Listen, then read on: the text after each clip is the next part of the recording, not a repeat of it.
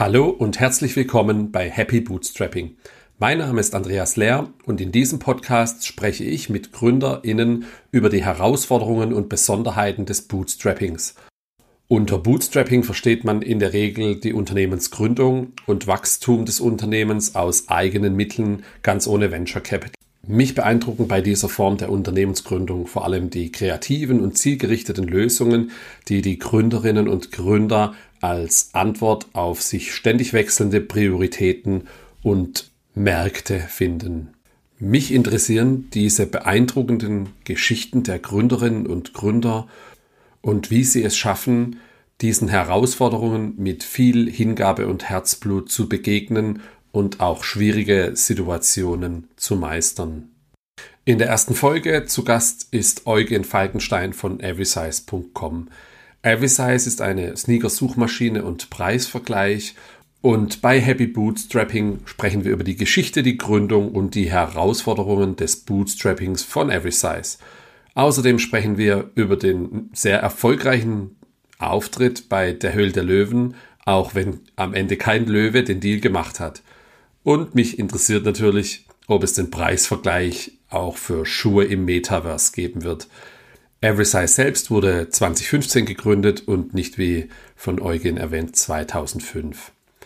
Bist du auch ein Bootstrapper, Solopreneur oder Indie-Hacker und möchtest mit mir hier über deine Höhen und Tiefen beim Bootstrapping deines Unternehmens sprechen? Schreib mir gerne eine E-Mail an hallo at happy-bootstrapping.de die weiteren Kontaktmöglichkeiten findest du auch in den Show Notes. So, und jetzt geht's los mit Folge 1 von Happy Bootstrapping. Viel Spaß. Hallo Eugen. Hi Andy. Wie geht's dir heute? Äh, Soweit so gut. Ich freue mich auf den Podcast. Das Bier ist schön kalt hier, also alles wunderbar. Das freut mich. Ich freue mich natürlich auch hier bei der Premiere äh, mit dir hier zu sitzen.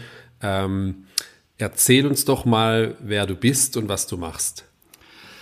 Ähm, also ich bin Mitgründer und Geschäftsführer von Everysize, ähm, einer, ja, einem Sneaker-Preisvergleich äh, mit der Besonderheit, dass wir den Preisvergleich direkt auf der Schuhgröße machen. Und ähm, wir haben, wir sind 2005 gegründet und haben dieses Jahr unser Siebenjähriges gefeiert. Genau, und das ist das, was ich momentan mache. Ursprünglich gelernt bin ich eigentlich Industriekaufmann. Äh, habe mich dann quasi in die Szene autodidaktisch eingelernt und ähm, ja, seit der ganzen New Economy das ganze Internet begleitet und viel erlebt, viel gesehen, hatte auch noch eine andere Firma vor, die ich dann verkauft hatte und ähm, ja, dementsprechend jetzt aber nur noch äh, ausschließlich Every Size. Und wie kommt man von äh, Industriekaufmann zu Sneakern? Bist du ein Sneakerhead, also ein Liebhaber oder woher kommt die Connection?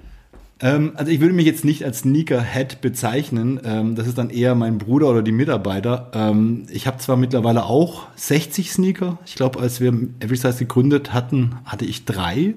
Ähm, irgendwie wächst man da, glaube ich, rein und ich glaube, da kann dir jeder Sneakerhead äh, viel mehr erzählen darüber, äh, wie die Leidenschaft da entstanden ist. Ähm, ja, die Entwicklung war eigentlich so, dass äh, es einfach aufregend war. Also Industriekaufmann ähm, ist so der klassische Beruf bei dem Automobilzulieferer gelernt. Und ähm, man muss sich so vorstellen, damals gab es kein Internet, beziehungsweise es ist dann gerade so entstanden. Man konnte noch mit dem Modem pfeifen, um sich einzuwählen. Man hatte ganz viele AOL-CDs zu Hause ähm, und hat das wirklich komplett äh, die Entwicklung mitverfolgt. Und das war einfach was ganz Neues, was Reizvolles, vielleicht vergleichbar wie die jüngeren Menschen heute äh, das Phänomen haben mit äh, Social Media oder mit äh, Krypto und so weiter. Und ähm, ja, das hat mich damals gereizt, diese Vernetztheit, ähm, mit wildfremden Menschen sich zu unterhalten. Damals in irgendwelchen Cassiopeia-Chats äh, konnte man sich auf, weiß ich, auf Pro7, glaube ich, auch mit Leuten chatten. Und ähm, da wollte ich einfach mehr. Und habe mich da dann einfach reingefuchst, äh, wollte wissen, wie das funktioniert, ähm, wollte einfach dabei sein. Und dann ist man halt eingestiegen und es gab auch keine Bücher oder irgendwas dergleichen. Sprich, man hat einfach in irgendwelchen Foren und irgendwelchen Chats mit ICQ und Co. Ähm, sich HTML beigebracht ähm, und irgendwann dann auch sagen wir, Webdesign, dann auch später das Programmieren. Und irgendwann war man einfach mittendrin. Und ich bin dann auch mit 18, glaube ich, äh, oder 19 nach München gegangen, als da wirklich so die New Economy gerade entstanden ist. Das war 99. Ähm, und habe dann einfach mal gesagt, ja, ich kann HTML und das hat schon gereicht und du wurdest einfach mit Geld be be beschmissen und ähm, hast dann im Prinzip die komplette New Economy miterlebt, also sprich äh, den Aufstieg und natürlich auch den Fall äh, dementsprechend. Und äh, es war eine spannende Zeit. Ich war nur, ich sag mal, clever genug, frühzeitig zu erkennen, dass es irgendwann den Bach runtergeht. Ähm, hab dann später einfach gesagt, okay, ich habe mir den ganzen Scheiß jetzt hier irgendwie beigebracht, aber wenn das hier den Bach runtergeht, dann bin ich irgendwann ein gescheiterter ja, Selbstständiger äh, ohne Background und damals haben Titel noch gezählt. Also habe ich irgendwann beschlossen, doch noch mal die, die Schulbank zu drücken, das Berufskolleg gemacht und noch ein, ein Studium zur Wirtschaftsinformatik dran gehängt. Aber im Grunde immer schon seit 99 dann auch ähm, selbstständig gewesen und irgendwann ist man dann bei Sneaker gelandet. Das ist ja eine spannende Geschichte. Also da muss ich jetzt noch kurz einhaken. Ähm, das Programmieren hast du dir das dann selber beigebracht? Weil so richtig lernt man das ja im Wirtschaftsinformatikstudium nicht, oder? Nee, da lernt man das nicht. Ähm, du lernst so ein bisschen äh, Objekte und ein paar Befehle und so weiter. Aber ja, im Grunde ähm, komplett selbst. Ähm, aber ich glaube, dass ich würde sogar behaupten, ein richtig guter Programmierer, der hat, der bringt sich sowas immer selbst bei. Also der hat die Leidenschaft und der hat dann auch das Studium vielleicht für ein bisschen das Projektmanagement, was man mitnimmt, das Mathematische vielleicht noch. Man muss auch unterscheiden zwischen Wirtschaftsinformatik und der reinen Informatik. Vielleicht ist es oder wahrscheinlich ist bei Informatik nochmal tiefer gehende, was auch Sinn macht. Beim Wirtschaftsinformatik hast du letztendlich auch fast 30, 40 Prozent BWL-Anteil ähm, was dann auch für mich okay war. Also ich bin kein Hardcore-Programmierer, obwohl es mir wirklich Spaß macht. Aber ich bezeichne mich immer ein bisschen als deprecated. Also ähm, keiner möchte meinen Code mehr sehen. aber es funktioniert und es ist immer sehr effizient. Äh, aber ich glaube, da gibt es mittlerweile äh, andere, die das deutlich besser machen und äh, die lasse ich dann gerne dann auch ihren Job tun. Aber ich bin immer interessiert und noch mit dabei dann auch, ja wenn man jetzt heute das Programmieren lernen möchte, ist es ja relativ einfach. Man geht auf YouTube, schaut sich ein paar Videos an, recherchiert in Google oder man bucht ein paar Udemy-Kurse für 10, 15, 20 Euro oder auf einem der anderen unzähligen Portale. Wie hat man das damals gemacht? Also buchen konntest du nichts. Ähm, es gab jetzt auch nicht irgendwelche Coaches oder äh, es gab sicherlich fürs Programmieren auch schon irgendwelche äh, Schulungen und, Seminare. Ähm, ich meine, auch damals wurde programmiert, aber halt schwerpunktmäßig Software, also wahrscheinlich C, C++. Ähm, aber Webentwicklung war da noch was relativ Neues. Ja. Ähm, du hast einfach ein bisschen Bücher gelesen, also die kamen dann auch raus. Und, ähm, es gab viele Zeitschriften vor allem. Also ich sage jetzt nicht, also Computerbild habe ich auch gelesen, aber da war nichts mit Programmieren drin. Die Internet World hat mich begleitet natürlich.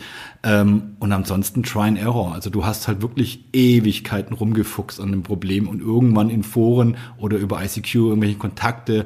Ähm, aber man muss auch dazu sagen, dass natürlich auch die Softwareprojekte nicht so komplex waren, wie sie heute sind. Also die Einstiegshürden sind heute, was die IT IT-Entwicklung angeht, würde ich behaupten, höher als damals. Ja.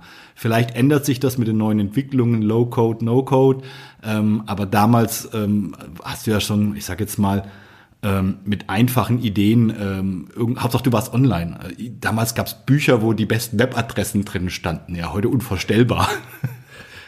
Ja, das stimmt. Ich kann mich auch noch daran erinnern, ich glaube, das erste Listing habe ich im 64er Magazin äh, mal abgetippt und dann hätte man sich hinterher gewundert, warum funktioniert das nämlich nicht. Also man hat aber keine Möglichkeit gefunden, so einfach, wo ist jetzt mein Fehler im Quellcode, den ich jetzt äh, in Stunden abgetippt habe. Da war nichts mit Copy and Paste ähm, und kein GitHub Copilot und was heute alles gibt. Ah, spannende Zeit.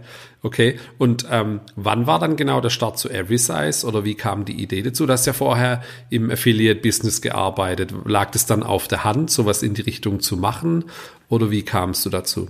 Ähm, Im Grunde, also bei mir ist es so, ich habe immer schon was Neues gemacht. Das ist auch das, was mich immer kribbelt. Also ich will was Neues machen, irgendwas verändern. Also ich will nicht irgendwas kopieren. Ich bin derjenige, der sich Gedanken macht und auch ein bisschen umhört, wenn ich irgendwo höre, da gibt es Probleme, dann und, und wenn es vor allem ein bisschen komplizierter ist, ähm, dann werde ich neugierig. Es ist zwar extrem mühselig, aber das ist das, was mich ausmacht und was mich reizt. Und ich hatte zum damaligen Zeitpunkt, wie du gesagt hast, ich habe war sehr früh im Affiliate-Marketing. Ich habe das, glaube ich, auch 1999 auch per Zufall entdeckt und ähm, dann einfach diverse Projekte gehabt. Ähm, und hatte dann ja auch ein Meta-Netzwerk aufgebaut, Meta-Affiliate-Netzwerk namens AdGoal, das ich dann verkauft hatte irgendwann. Aber parallel dazu ist irgendwann mein Bruder mal an mich herangetreten und äh, mit einem Kumpel von ihm und und die meinten dann irgendwann, ja, die wollen da, äh, die waren beide aus der Sneaker-Szene. Einer hat Messen organisiert, mein Bruder hat bei einem Sneaker-Online-Händler gearbeitet und äh, meinten dann, die wollten da so eine Seite bauen, so eine Art Release-Kalender mit ähm, ein paar weiteren Funktionen noch mit rein ähm, und haben mir dann so ein bisschen die Zähne erklärt und ich, ich hatte erstmal ein riesen Fragezeichen im Gesicht, weil ich hatte ja zu dem Zeitpunkt drei Paar Schuhe, ja, ähm, oder Sneaker oder damals habe ich noch, habe ich noch als Turnschuhe bezeichnet, ja. Ähm, und das hat mich im ersten Moment jetzt ähm, als ITler nicht sonderlich gereizt. Ja. Ähm, aber ich fand's, war mein Bruder natürlich und wir haben dann so ein bisschen gebrainstormt und irgendwann haben wir dann, sowohl mein Bruder als auch ich kamen zu der Einsicht, ähm, als wir uns mal über das Problem Gedanken gemacht haben, dass wir eigentlich ein, ähm, beide große Füße haben, ja, äh, mit fast ja, 47,5 bis 48, je nach Schuhmarke. Und äh, dass es immer extrem mühselig ist, die Schuhe zu finden. Und daraus ist dann die Idee entstanden. Und dann wurde es für mich interessant, weil ich dann dachte, ich so, hm, das gibt's noch nicht.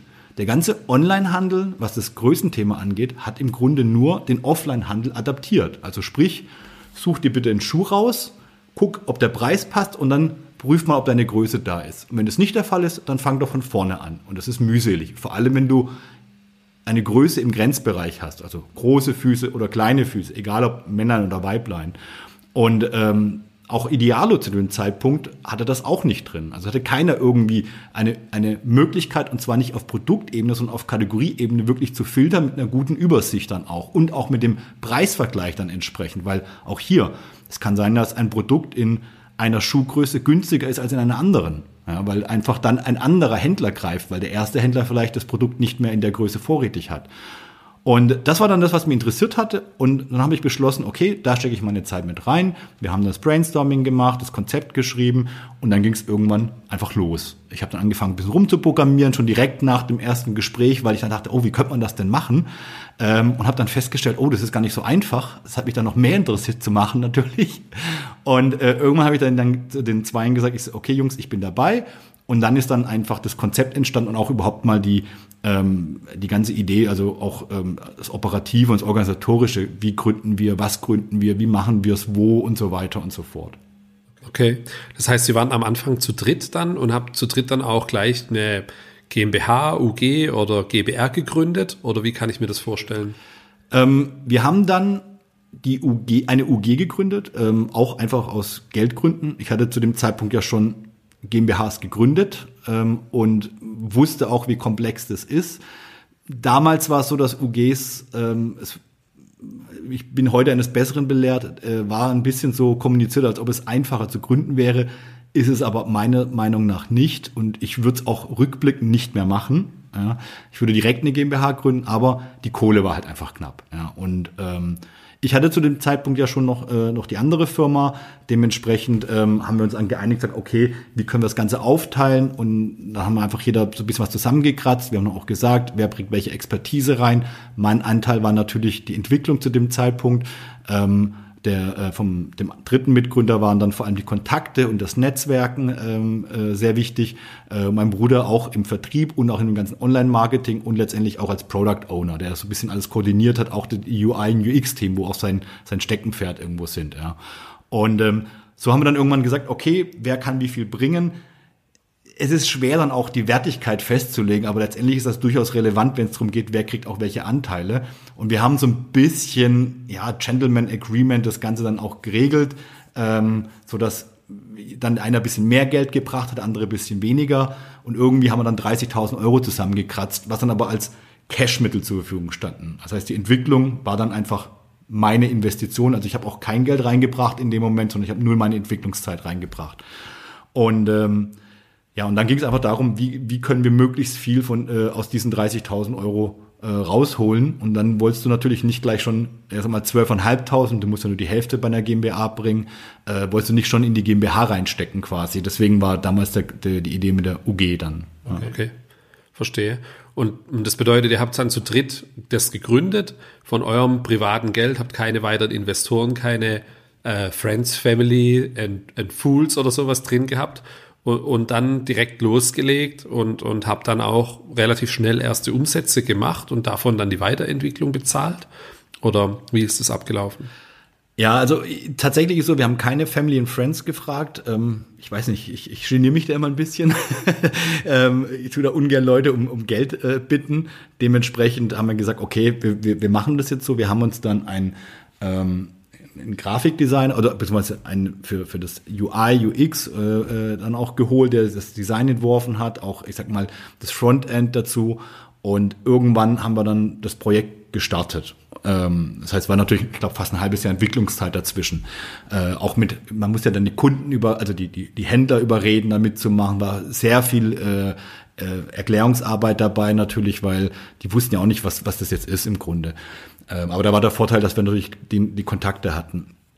Ähm, das, das Positive in dem Fall ist allerdings gewesen, dass das Geschäftsmodell ja von vornherein ausgelegt war, Geld zu verdienen. Und das ist auch ein Grund gewesen, warum ich gesagt habe, ich mache das. Ich bin jetzt nicht derjenige, der jetzt ähm, Projekte startet, die einfach nur des Fame wegens gestartet sind und ähm, die, wo man keine Ahnung hat, wie und ob man damit jemals Geld verdienen könnte. Hier war es allerdings Bestandteil äh, des Geschäftsmodells. Das heißt, sobald du User hast, die mit, die die Seite nutzen, verdienst du Geld, weil das Geschäftsmodell darauf aufbaut, dass du ähm, an, der, an dem Click-Out, also sprich, wenn der Kunde auf, seiner, auf deiner Seite fündig wird und dann zum Shop-Händler springt, den Click-Out macht, dann bekommen wir das Geld. Also nicht für den Verkauf, sondern für den Click-Out. Und ähm, dementsprechend ist dann auch sehr schnell natürlich auch Geld reingeflossen, natürlich im sehr geringen Maße dann auch. Und das heißt, das Geschäftsmodell funktioniert so, ich gehe auf, äh, auf die Seite, everysize.com, haben wir es überhaupt schon erwähnt? Nein, ich glaube nicht. Ja? Ähm, ähm, suche hier meine, ähm, ich nenne jetzt mal keine, meine typischen äh, Turnschuhe, die ich so immer trage in meiner Größe und dann bekomme ich diverse Angebote, wie ich es eben von Idealo und Google Shopping kenne, mit dem Unterschied, dass es, dass es die richtige äh, Größe und Preis in der Kombination anzeigt. Und ich mich darauf verlassen kann, dass der Shop, den ich dann eben entsprechend anklicke, den Schuh dann auch äh, auf Lager hat und ich den auch wirklich bestellen kann. Das ist ja auch immer so ein Problem bei äh, Wettbewerbern, glaube ich. Ja, also ähm, in, ich sage jetzt mal, 98 Prozent der Fälle oder 99 Prozent der Fälle stimmt das auch. Natürlich kann es mal passieren, dass ein Händler äh, die Schnittstelle ausfällt und dass du mal, ich sage jetzt mal, doch einen ausverkauften Schuh erwischt. Oder halt eben an so Tagen wie Black Friday, wenn die jetzt nicht hinterherkommen, die Händler mit den Feed-Aktualisierungen. Also wir sind da auch dran, also wir pushen die. Schönen Gruß an alle Online-Händler, äh, alle Kunden von uns. Wir nerven die auch regelmäßig und wir reporten das auch. Wir sehen ganz genau, wenn ein Feed ähm, wann er zuletzt aktualisiert wird. Wir haben Trigger drauf, dass wir äh, informiert werden, wenn die, wenn der Feed veraltet, sage ich jetzt mal. Das ist auch bei Shops unterschiedlich. Ja, es gibt natürlich auch Händler wie jetzt äh, oder auch eine Marke zum Beispiel, die haben einfach so großen Bestand. Ähm, da ist jetzt nicht so schlimm, wenn der Feed nur mal zweimal am Tag aktualisiert, aber wir arbeiten schon dran und wir drängen auch drauf, dass die Händler im besten Fall stündlich ähm, äh, ähm, die, die Feeds aktualisieren und natürlich noch zusätzlich, wenn es geht, einen Status-API äh, integrieren, sodass sie uns in Realtime quasi Ausverkauf oder Nullbestände, wie wir mal sagen, mitteilen. Das ist so das Optimum. Letztendlich aus, aus persönlichem Bedürfnis, weil ich will, äh, ich selbst wäre als Kunde enttäuscht, wenn, wenn ich irgendwo was sehe, ein gutes Angebot und klicke drauf und es ist ausverkauft oder der Preis stimmt auch nicht zum Beispiel.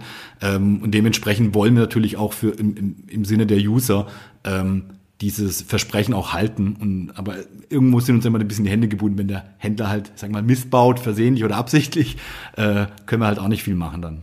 Verstehe.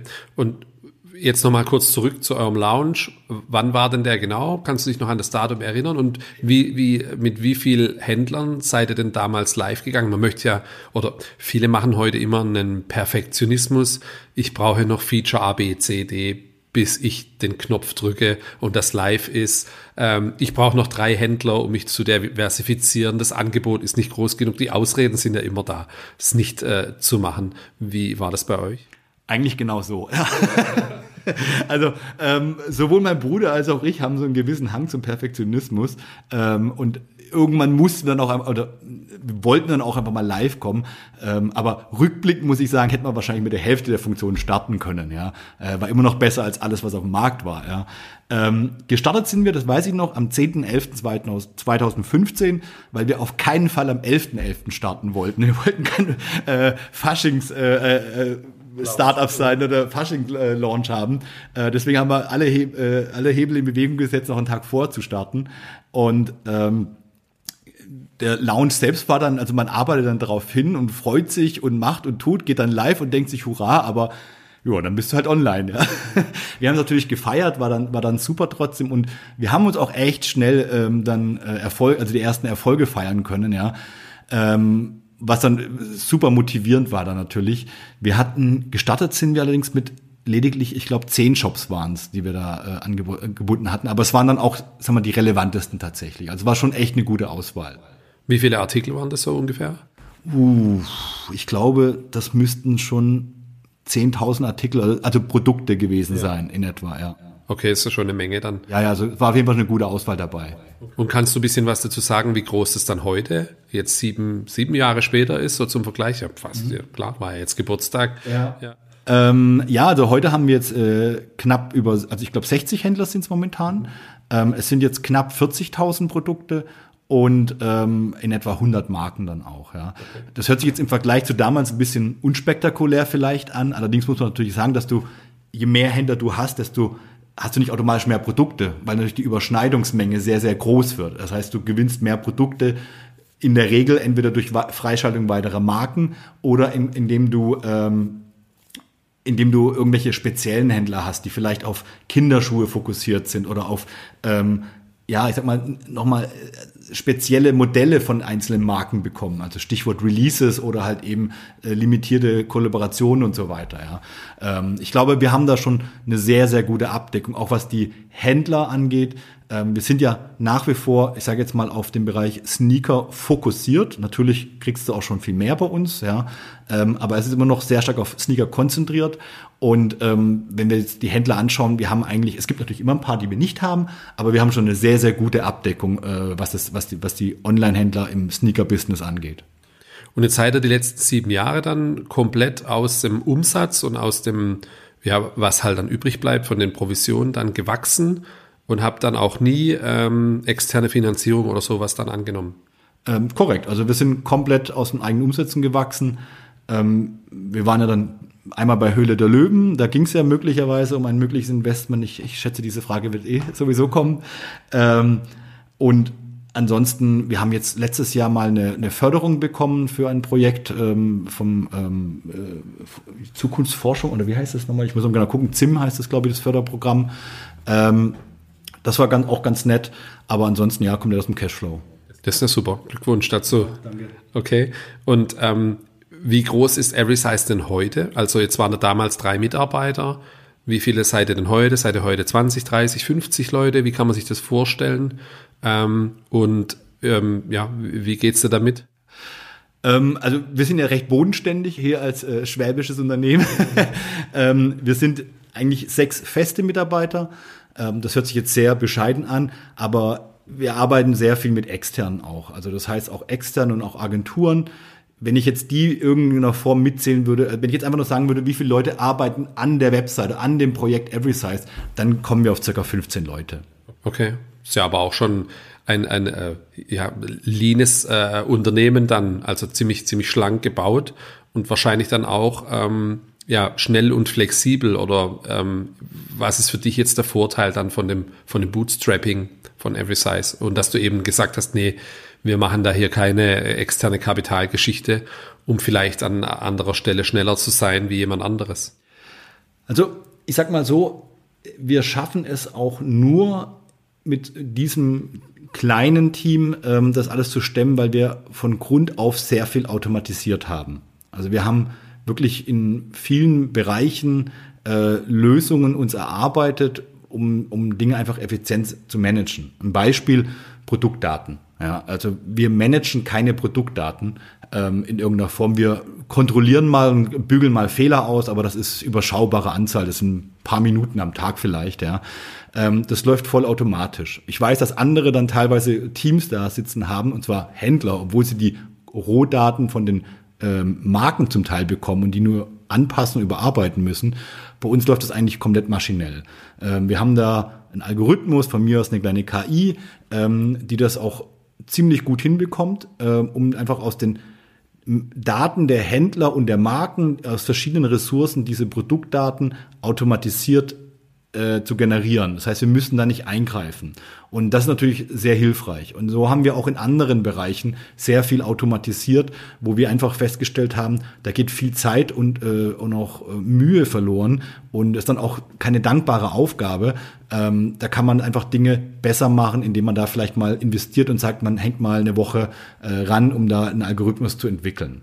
Ähm, und das hat uns sehr geholfen, weil wir es von Grund auf gemacht haben. Und dadurch konnten wir auch immer agil agieren. Um jetzt auf das Thema Bootstrapping und Investoren zurückzukommen, ähm, also wir haben uns auch oft die Frage gestellt, sollen wir Investoren holen oder nicht? Wann wäre der Zeitpunkt gewesen? Ähm, wir haben uns dann irgendwann dagegen entschieden, einfach auch mit dem, was wir so gesehen haben auf dem Markt und auch ähm, von, von Freunden und Bekannten. Ähm, ich glaube einfach, dass da sehr viel ähm, Effizienz verloren gehen würde, ähm, einfach fürs Reporting. Und das ist ja gar nicht mal böse gemeint. Wenn ich Investor wäre, würde ich es genauso erwarten, ähm, dass, dass ich die Zahlen äh, präsentiert bekomme. Und ich glaube, man, da fehlt mir die Erfahrung allerdings. Ich glaube halt einfach, wenn du, du kannst zwar schöne Dashboards aufbauen und Reports automatisieren, aber ich glaube, am Ende des Tages will ein Investor sagen, hey, zeig mir das mal. Ja, oder hat irgendwie konkrete Fragen. Und selbst wenn nicht, dann sind es immer so spezielle Fragen vielleicht, dass du immer wieder neues Dashboard aufbauen musst, was du am Ende dann einfach nur für den Investor machst. Ja.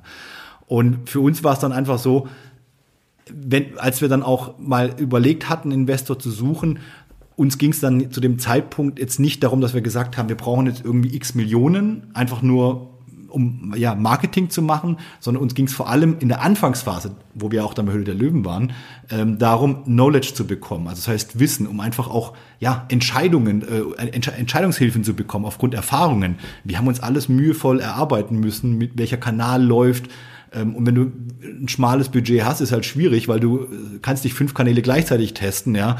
Ähm, du musst alles seriell abarbeiten und das mit einem kleinen Budget. Und da wäre es halt hilfreich gewesen, ein möglicher ähm, äh, Löwe, der gesagt hätte, nein, ihr müsst das machen, weil ich weiß, dass es so ist und natürlich dann auch dahinter gestanden wäre, um äh, vielleicht auch nochmal Kontakte und so weiter reinbracht. Das war dann schon die Idee. Aber nachdem das nicht geklappt hatte, war es für uns dann relativ schnell klar zu sagen, okay, zu dem jetzigen Zeitpunkt macht das keinen Sinn. Wir schließen nicht aus für irgendwann mal, weil irgendwann kommst du an den Punkt, wo du sagst, okay, jetzt schaffst du es nicht mehr selbst, ja, um einfach das nächste Level zu bekommen. Aber in dem, was wir bisher aufgebaut haben, war einfach nicht die Notwendigkeit gegeben.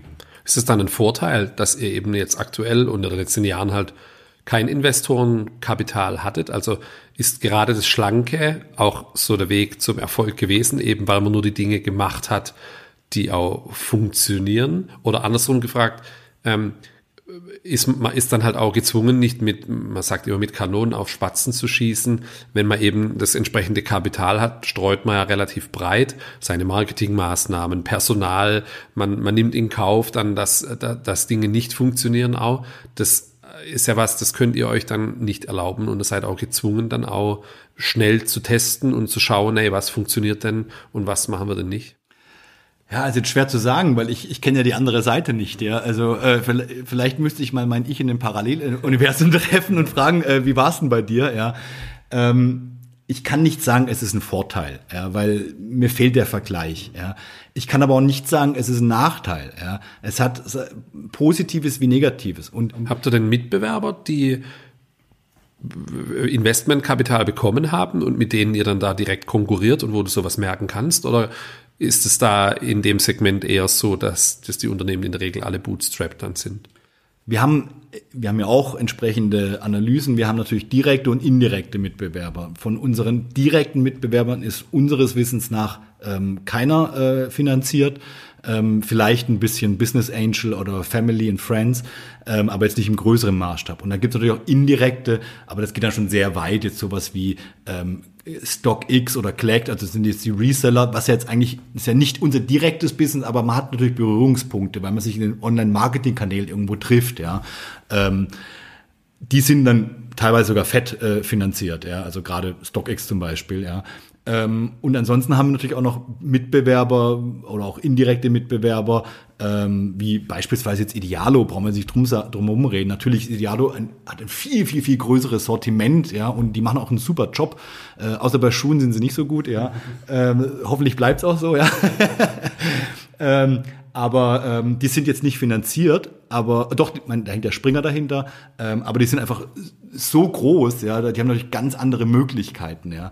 Ähm, für uns in unserer kleinen Nische, vielleicht ist es auch der Vorteil, dass wir da über, überleben können, dass wir uns darauf konzentrieren können, unser Produkt zu optimieren quasi. Und ich glaube, das, das, das haben wir getan, ja, so wie ich gerade eben schon meinte, ähm, sowohl mein Bruder und ich, wir, wir neigen zum gewissen Perfektionismus. Das haben wir schon getrieben, sowohl in der Vorentwicklungsphase und auch im Nach im Launch, ja. Und das merken wir auch am Feedback der Kunden, ähm, die dann einfach sagen, ey, ich, ich habe letztens nicht über euch, ich war auf einer anderen Seite, sorry dafür, äh, by the way.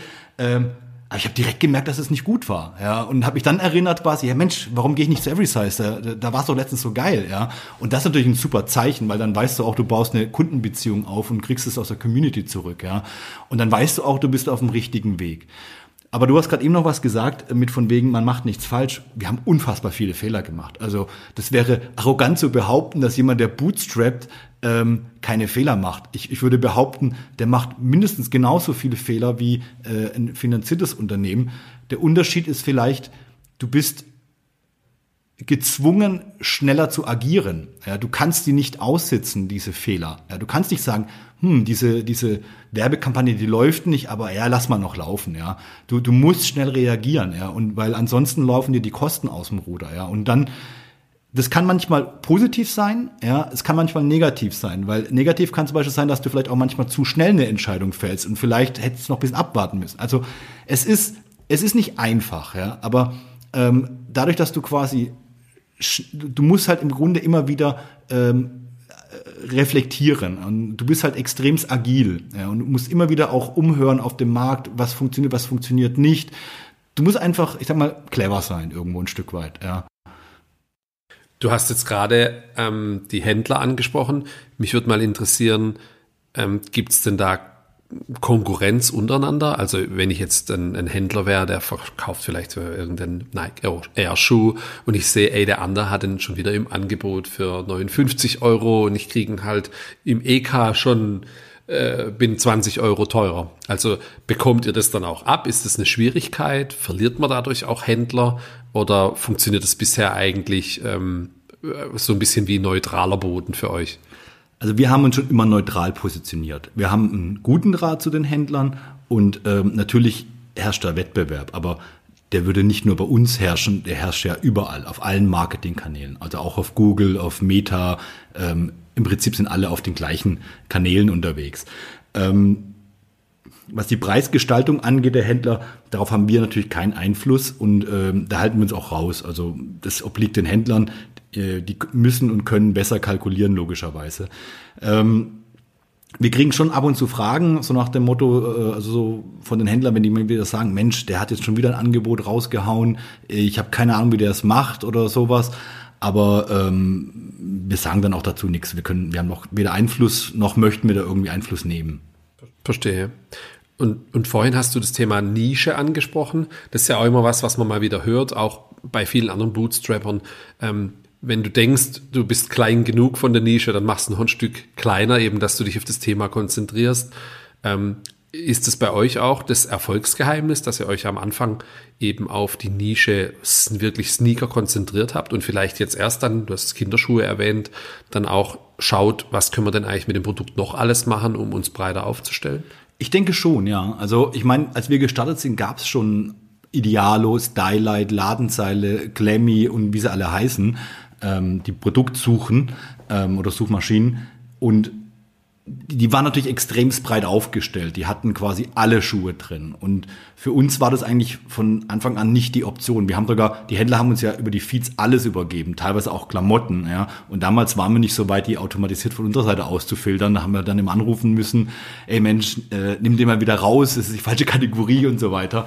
Ähm, für uns war aber relativ klar, dass wir mit äh, Sneaker anfangen und eben nicht jetzt auch irgendwie Running und so weiter mit reinnehmen, weil Sneaker einen Vorteil haben. Sneakers sind ein sehr emotionales Gut. Ja, es ist ähm, gut, ich sag mal, es ist eindeutig genug. Sie haben MPNs, also äh, eindeutige Artikelnummer von den Herstellern. Ähm, jetzt nicht unbedingt wie beim T-Shirt zum Beispiel. Ein weißes T-Shirt ist ein weißes T-Shirt. Gibt's bei von, von jeder Marke hat ein weißes T-Shirt, ja. Und wenn du dir als Kunde ein, ein T-Shirt kaufst, dann ist es dir in der Regel egal von welcher Marke oder du sagst halt ja die Marke und so weiter, ja. Ähm, aber es ist ja nicht ganz so wie bei Sneakern. Da gefällt dir was und dann muss es der Nike sein oder der Adidas und dann muss es dieses Modell sein oder es muss sogar diese, dieser Colorway sein. Und ähm, auch sowohl damals als auch in der Entwicklung über die letzten Jahre äh, ist ja einfach Wahnsinn gewesen, wie sich, wie, wie sich die Sneaker äh, entwickelt haben. Ja, heute tragen auch Vorstände auf den Aufsichtsratssitzungen äh, ihre, äh, ihre weißen Air Force oder ich weiß nicht, welche äh, Sneaker sie da anhaben. Ja, äh, einfach salonfähig geworden. Und das war das, was wir auch mit unserer Marke widerspielen wollten, vor allem auch in den Social Medias. Ein Running Shoe zum Beispiel ist jetzt eher hat auch einen gewissen emotionalen Bezug, allerdings primär eine funktionale Bedeutung. Du kaufst dir einen Running Shoe, weil du Straßenläufer oder Trailläufer bist und der muss eine gewisse, je nach Fußform und auch äh, wie du läufst, auch wie vielleicht wie schwer du bist, muss der gewisse Eigenschaften haben, ja. Und dann kaufst du quasi auch mal was anderes als das, was du, was dir vielleicht in dem Moment optisch zusagen würde. Könnte ja sein, dass du sagst, ah ja, der Hooker, der sieht geil aus. Aber, ah ja, für mich passt der Brooks eigentlich besser. Und dann kaufst du eher den Brooks. Und ähm, bei Sneakern machst du das in der Regel nicht. Du guckst mal vielleicht, ähm, wie fällt der aus, ähm, wie würde der mir stehen, fällt der äh, groß aus oder klein. Aber ansonsten sagst du, geiler Schuh. Und dann nimmst du ihn einfach. Und das ist das, was wir einfach von der Marke auch spielen wollen. Verstehe. Interessant. Ähm, du hast ja jetzt erwähnt vorhin, ihr seid hier im, im Schwabeländle, wie man sagt, ähm, in, im Herzen von Heilbronn. Da gibt's ja auch diverse andere große Arbeitgeber, wie jetzt äh, die Schwarzgruppe, die Audi, Bechtle und wie sie alle heißen. Ist es für euch ein Problem jetzt bei den Mitarbeitern? Ähm, hast du da Schwierigkeiten, ähm, neue Kollegen, Kollegen zu finden? Oder äh, ist es sowieso so schlank aufgestellt, dass ihr da gar keine Probleme habt? Tatsächlich ist ein ganz großes Problem. Also das eines unserer Hauptprobleme, überhaupt ähm, fähige Mitarbeiter zu finden und dann auch mithalten zu können. Also ich, ich würde jetzt behaupten, ähm, wir sind ein sehr fairer Arbeitgeber, ähm, aber mit Lidl können wir einfach nicht mithalten. Und wir hatten auch die Situation, wir hatten auch Werkstudenten und Werkstudentinnen, ähm, auch sehr fähige, die wir gerne übernommen hätten, aber die haben uns dann irgendwann einfach das Angebot von Lidl auf den Tisch gelegt, wo ich gedacht habe, ich so, hey, sorry, das geht einfach nicht. Ja, ähm, ich kann ein bisschen mitziehen, ich kann dir äh, noch ein paar, ähm, ich sag mal, Sneaker? Ja, das sowieso, ja. Äh, Sneaker geben, Schulungen geben. Ich kann dir äh, als Mentor zur Verfügung stehen. Ich kann mein Netzwerk auch dir gerne, haben wir auch gemacht oder auch angeboten. Aber ich kann dir einfach nicht das Gehalt zahlen, was Lidl zahlt. Das ist nicht möglich, ja. Ich kann auch, ähm, Mitarbeiterbeteiligung war so ein Thema auch immer mal wieder, ja. Ähm, aber das ist echt ein Problem. Und ähm, gerade Heilbronn ähm, ist tatsächlich äh, sehr schwierig, weil du einfach hier eine sehr niedrige äh, Arbeitslosenquote hast und halt wirklich sehr große Arbeitgeber, die einfach alles abgreifen. Aber ist es nicht auch vielleicht die Chance oder auch mit ein Geheimnis, dass du ähm, ein, man sagt heute ja, resilienteres Unternehmen aufbauen kannst, weil du eben einen, einen schwierigeren Markt hast, dann auch für Mitarbeiter. Also jetzt, ich denke jetzt mal, würdest du in München das machen oder in Berlin oder in, in Hamburg, dann hättest du vielleicht schon die Chance, ähm, auf einen größeren äh, Pool zuzugreifen, aber die sind ja auch genauso schnell wieder woanders dann, weil es gibt ja unzählige Firmen dort, die was ähnliches oder vielleicht auch das gleiche machen. Ist es dann auch nicht ein Vorteil für euch? Auch das schwer zu beurteilen. Ich, ich kenne es von Bekannten und von Freunden, äh, die in Berlin und Hamburg oder in Großstädten allgemein ähm, ihre, ihre Startups haben. Dort, die haben auch ein Problem. Also äh, bei denen ist tatsächlich eher das Problem, dass es sehr, also sehr viel Angebot, aber auch sehr viel Nachfrage gibt. Und ähm, das heißt, du hast eher eine hohe Fluktuation. Deswegen verstehe ich auch, dass viele Firmen, die dort in Berlin äh, ansässig sind zum Beispiel, ähm, auch Venture-Geld benötigen, um da in dem Wettbewerb mithalten zu können. Ähm, aber ich denke, du hast immer die Auswahl. Ja, und du hast überhaupt äh, die Möglichkeit, auch mal, wenn du eine Stellenausschreibung machst, ja, ähm, auch mal Publi also Arbeitnehmer überhaupt vielleicht anzutreffen. Ja, ich meine, dann kannst du immer noch äh, mit den verhandeln vielleicht und vielleicht über Mitarbeiterbeteiligung ähm, äh, entgegenkommen, ja. Aber hier ist halt einfach, ja, alles ein Stückchen bodenständiger und langsam. Ähm, hier wird keiner, der schon ich sag mal Mitte 30 ist, vielleicht Familie hat, wird äh, und bei Lidl arbeitet oder bei Audi wird sagen so, ich, ich gehe jetzt zu Every Size und verzichte auf ein Stück Gehalt, nur weil ich möglicherweise noch eine, durch Mitarbeiter, Mitarbeiter, Mitarbeiterbeteiligung was bekomme. Ähm, da ist einfach schon ähm, die Notwendigkeit da, durch die, durch die Verpflichtungen ähm, ein hohes Einkommen mitzubringen ich weiß nicht, wie das in Berlin ist, aber ich könnte mir vorstellen, dass vielleicht einfach auch mehr jüngere Leute da sind, die einfach mal sagen, okay, ich mache das jetzt, weil ich von der Idee überzeugt bin. Und habt ihr das vor, dann Mitarbeiterbeteiligung? Oder gibt es das jetzt aktuell schon? Es ist geplant, wir sind dabei. Momentan ist einfach die Gesetzeslage immer noch sehr bescheiden. Äh, ich verfolge das sehr intensiv. Ähm, aber wir haben auch mit den Mitarbeitern gesprochen. Aber es ist halt einfach ein Unding nach wie vor, dass die Mitarbeiter quasi ihre Steuer bezahlen sollen, bevor sie überhaupt irgendwas davon haben. Ähm, also da habe ich auch wiederum aus den USA äh, ein paar Kommilitonen, die darüber gegangen sind. Das ist natürlich bedeutend besser. Ähm, ich finde, da muss auf jeden Fall der Staat nachjustieren. Du meinst, dass wenn du jetzt, äh, müsstest du dein Unternehmen jetzt heute bewerten, wenn du jetzt Stand jetzt äh, eine Beteiligung vergeben würdest an Mitarbeiter und dann ähm, muss die Mitarbeiter sofort versteuern, ist natürlich äh, schwierig. Ja, also es, es tut sich da einiges zum Glück, ähm, aber es ist noch ein weiter Weg, meiner Meinung nach. Okay, okay. verstanden. Ähm, jetzt äh, machen wir nochmal einen Schwenk, oder ach so, jetzt waren wir gerade beim Thema Mitarbeiter. Sucht ihr denn gerade Kollegen? Ähm, Im Moment suchen wir ähm, tatsächlich jemanden, ähm, vor allem im Bereich äh, Social Media. Ähm, und natürlich auch Werkstudenten die ganze Zeit. Wo können, Wo können die sich melden? Am besten bei uns auf der Homepage und in der Rubrik Jobs. Alles klar, da haben wir das auch platziert. ähm, jetzt äh, sind wir eine Woche nach dem Black Friday heute. Ja. Ähm, wie ist der gelaufen für dich oder für euch? Ähm, interessant. Ähm, also äh, man merkt so über die Jahre, also erstens mal, man wird ruhiger über, äh, über die Jahre. Also ich weiß noch 2019, das war so der Hype, äh, da war man ganz aufgeregt, ja. Äh, mittlerweile hat man eine gewisse Routine. Ähm, aber man merkt auch stark, wie sich Black Friday verändert hat. Von, ich sage jetzt mal 2019, da war es wirklich der eine Tag. Es ging um donnerstags um 11 Uhr los und dann war, ging das wieder, war freitags oder sagen wir samstags um 1 Uhr nachts, war dann wieder alles normal. Ja. Alle haben sich auf diesen Tag konzentriert. Ähm, 2020 hat sich das ein bisschen gestreckt und zwar von donnerstags vor Black Friday bis montags durch den Cyber Monday, der dann auch sehr groß geworden ist. 2021 hat sich dann verteilt auf die Black Week. Ja, da haben die Leute, da haben die, die Händler äh, schon montags begonnen und dann ging das bis zum nächsten Montag.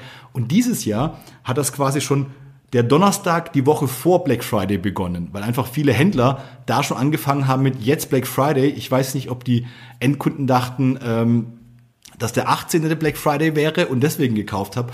Auf der Black Friday selbst dieses Jahr war ja, okay, aber äh, am Anfang war es etwas schwächer, gegen Ende hat es äh, ein bisschen aufgeholt, aber auf die zehn Tage betrachtet war es gut. Also da waren wir dann im Plus dann auch, ja. Aber der Black Friday alleine betrachtet, und das ist die Entwicklung, wo wir jetzt gerade sehen, der wird gefühlt immer schwächer. Ich glaube, ich habe heute noch Black Friday Angebote bekommen. Vielleicht haben die vergessen, dass letzte Woche schon war. Oder sie machen jetzt halt äh, bis zu Weihnachten einfach jeden Freitag einen Black Friday, um noch ein bisschen das Lager leer zu räumen. Bestimmt immer noch Leute, die nicht wissen, wann Black Friday ist. Ja, stehe. Okay. Ähm, jetzt hattest du vorhin ein, zwei Mal die Höhle der Löwen erwähnt. Ähm, wann genau wart ihr bei der Höhle der Löwen und wie ist es aus deiner Sicht dann abgelaufen? Wir waren im Januar 2017 war die Aufzeichnung und die Ausstrahlung, das weiß ich noch genau, war am Tag der deutschen Einheit am 3. Oktober 2017. Also über ein halbes Jahr dann später. Ja, okay. das zieht sich äh, sehr, sehr lange. Ähm, ja, war eine verrückte Zeit, auf jeden Fall. Und hat uns auch fast äh, in die Pleite gestürzt, äh, um es mal so ein bisschen aus dem Nähkästchen zu plaudern. Ähm, ich weiß nicht, wie tief du da jetzt reingehen möchtest, aber im Grunde muss das so vorstellen, ähm, du hast da so ein bisschen Vorabgespräche, also wir, wir sind da eigentlich per Zufall reingerutscht. Wie, wie, wie, kommt man denn, bewirbt man sich da oder melden die sich bei euch? Gibt es da Scouting oder wie ist das damals abgelaufen? Sowohl als auch. Bei uns war es so, dass eine ich glaube, das war ein befreundeter Sneaker-Shop. Ähm, ich habe das gar nicht so richtig mitbekommen, das hat der andere äh, der, äh, äh den Kontakt hergestellt. Ähm, die hat den Kontakt irgendwie hergestellt, so nach dem Motto, schaut euch mal Black Friday an, äh, Black Friday, das war ich schon Black Friday, schaut euch mal Every Size an. Und ähm, dann haben die sich bei uns gemeldet und ähm, waren auch sofort Feuer und Flamme und haben gemeint, hey, ihr würdet perfekt reinpassen. Und äh, witzigerweise hatten wir aber äh, ein paar Wochen vorher noch äh, uns drüber unterhalten intern und haben noch gemeint, Mensch, eigentlich müssten wir bei äh, mit unserem Produkt zu äh, die Hülle der Löwen gehen. Das würde eigentlich perfekt reinpassen. Vor allem, wenn man das irgendwie so ein bisschen wie eine PowerPoint-Präsentation macht und genau erklärt, wie und was. Das wirkt zwar nicht sexy, aber dann würden bestimmt ganz viele Leute draufgehen. Ja. Und äh, dann haben die sich gemeldet und uns eingeladen zu so einem Probeaufnahme. Also da kommt einfach irgendjemand und hält eine Kamera hin und du erzählst ein bisschen was. Wahrscheinlich Büro. Ähm, wir haben uns in Köln getroffen dann. Okay. Ja. Wahrscheinlich geht es darum, ob wir überhaupt fernsehfähig sind. Ich weiß es nicht. Oder die ganze Zeit nur in die Kamera stieren. Ja. Ähm, genau, und das war dann okay, das war gut. Und dann haben die direkt gemeint, ja, hier in drei Wochen äh, Aufzeichnung, wenn ihr kommen wollt. Und äh, das war dann sehr ambitioniert. Und dann kriegst du da natürlich so ein bisschen, du hast dann zwei, drei Ansprechpartner, eine, eine Person, die dich so ein bisschen für diesen Pitch äh, vorbereitet. Also du sollst schon selbstständig vorbereiten, aber du präsentierst es halt und die sagen halt, ist es gut oder nicht, bringen da so ein paar Floskelsprüche rein und so weiter, ja.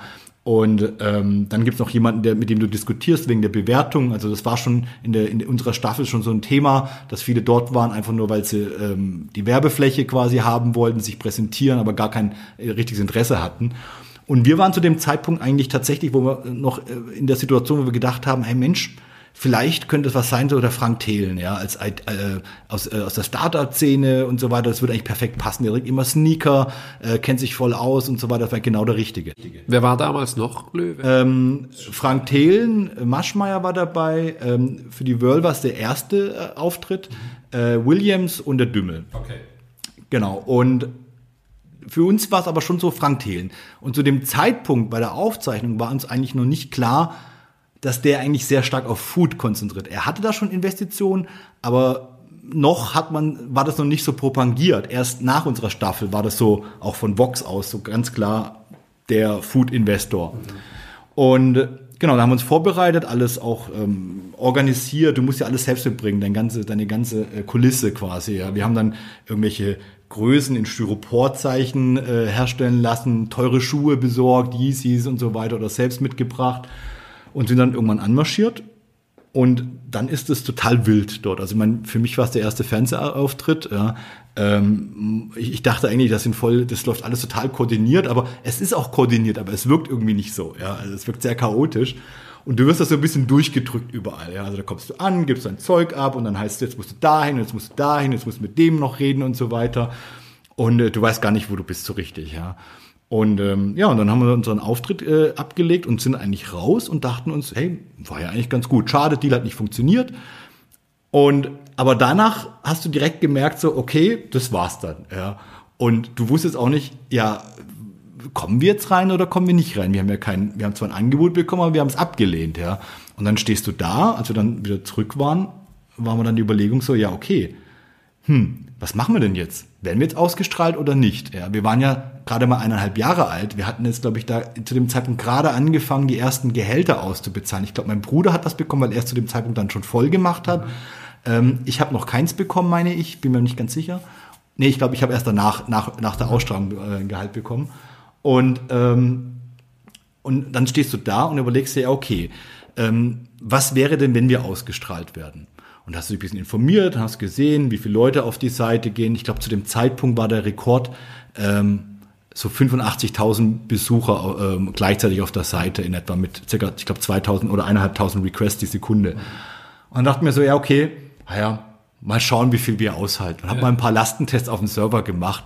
Die waren natürlich grauenvoll. Also wir sind ich glaube, innerhalb von, ich weiß nicht, ich glaube, bei 500 Besuchern sind wir schon abgeschmiert, ja. Und dann dachte man so, ja, okay, jetzt muss ich irgendwie dafür sorgen, dass ich da mehr Server hinschalte. Aber wie funktioniert denn das? Aber Serverkonfiguration war gar nicht meins. Das hätte, da hätte ich dich gebraucht ja. eigentlich, ja. ähm, und irgendwann hat sich dann bei uns eine Agentur gemeldet und hat uns dann das supportet. Und dann haben wir relativ schnell festgestellt, wir müssen eigentlich unsere gesamte Architektur umbauen. Also alles, was ich programmiert habe, darf ich im Prinzip nochmal überarbeiten, äh, weil wir auf ein verteiltes System gehen müssen und so weiter. Und die haben uns dann auch sehr gut beraten. Aber das war halt auch sehr teuer. Aber ihr wusstet noch nicht, ob es ausgestrahlt wird. Genau, wir wussten nicht. Aber ich wusste auch, und dann haben die uns irgendwann gesagt, du kriegst zwei Wochen vor Ausstrahlung, äh, wirst du informiert, ob du ausgestrahlt wirst. Okay. Und dann dachten wir so, okay, zwei Wochen alles umsetzen, das schaffe ich nicht. Mhm. Ja. Ähm, sechs Monate, das ist okay, das schaffe ich.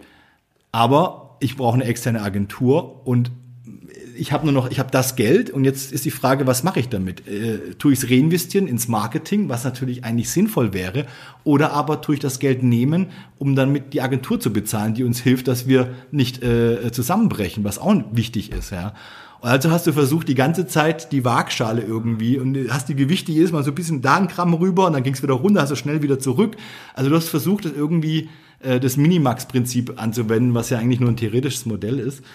Und das war dann echt verrückt und wir haben dann irgendwann waren wir an dem Punkt, wo wir eigentlich, ich weiß nicht, ich glaube noch ein paar tausend Euro auf dem Konto hatten und äh, wir dann einfach noch gehofft haben, ey, hoffentlich werden wir ausgestrahlt. Ja, wenn nicht, haben wir echt ein Problem, weil du wirkst ja ein komplettes Online-Marketing ab oder wir müssen noch mal Geld nachschießen. Ja. Und äh, dann kam irgendwann der befreiende Anruf, wir werden ausgestrahlt und wir dann so, okay, alles klar. Und da haben wir nochmal alles äh, glatt gezogen, die, äh, dann die Server auch tatsächlich hochgefahren, vorher nur immer nur temporär hochgefahren, die finalen Lastentests gemacht. Und dann war so die Ansage mit der Agentur, ja, okay, was, was schätzen wir denn, wie viele Besucher? Und dann haben wir uns hingehockt und überlegt, okay, Worst Case, was schätzen wir? Naja, 20.000. Realistischer Case vielleicht so, nee, ich glaube, Worst Case waren 40.000 Besucher, haben wir gesagt, weil wir schon sicher waren, dass wir ein gutes Produkt haben.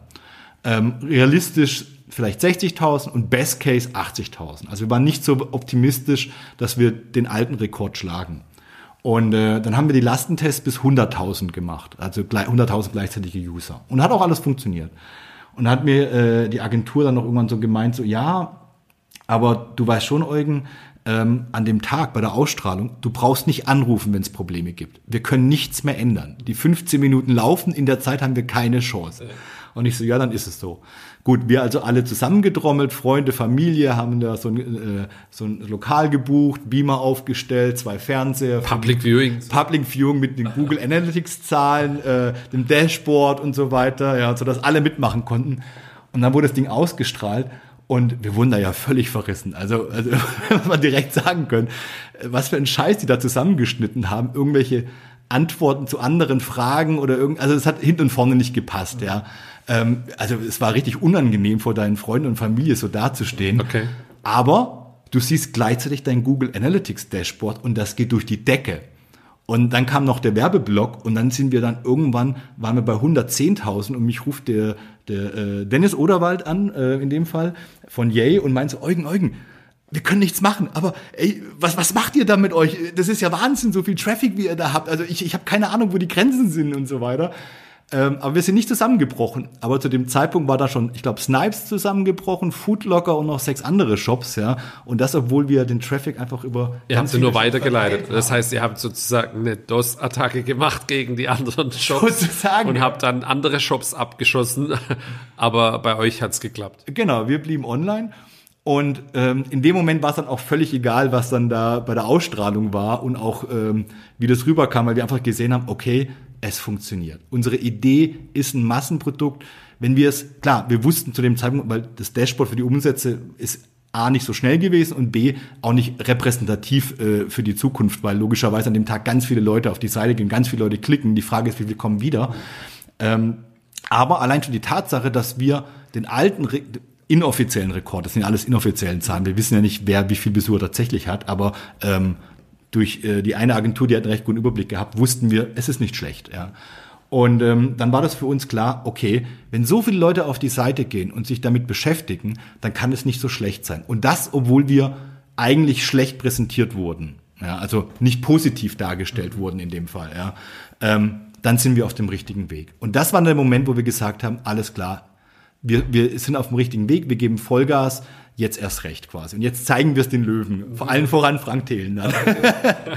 Hat euch das dann noch mehr motiviert sozusagen dann? Definitiv. Okay. Definitiv. Ja, das ist auch manchmal nicht schlecht, wenn man so einen Dämpfer bekommt, dann gibt's nochmal so einen richtigen Schub. Ne?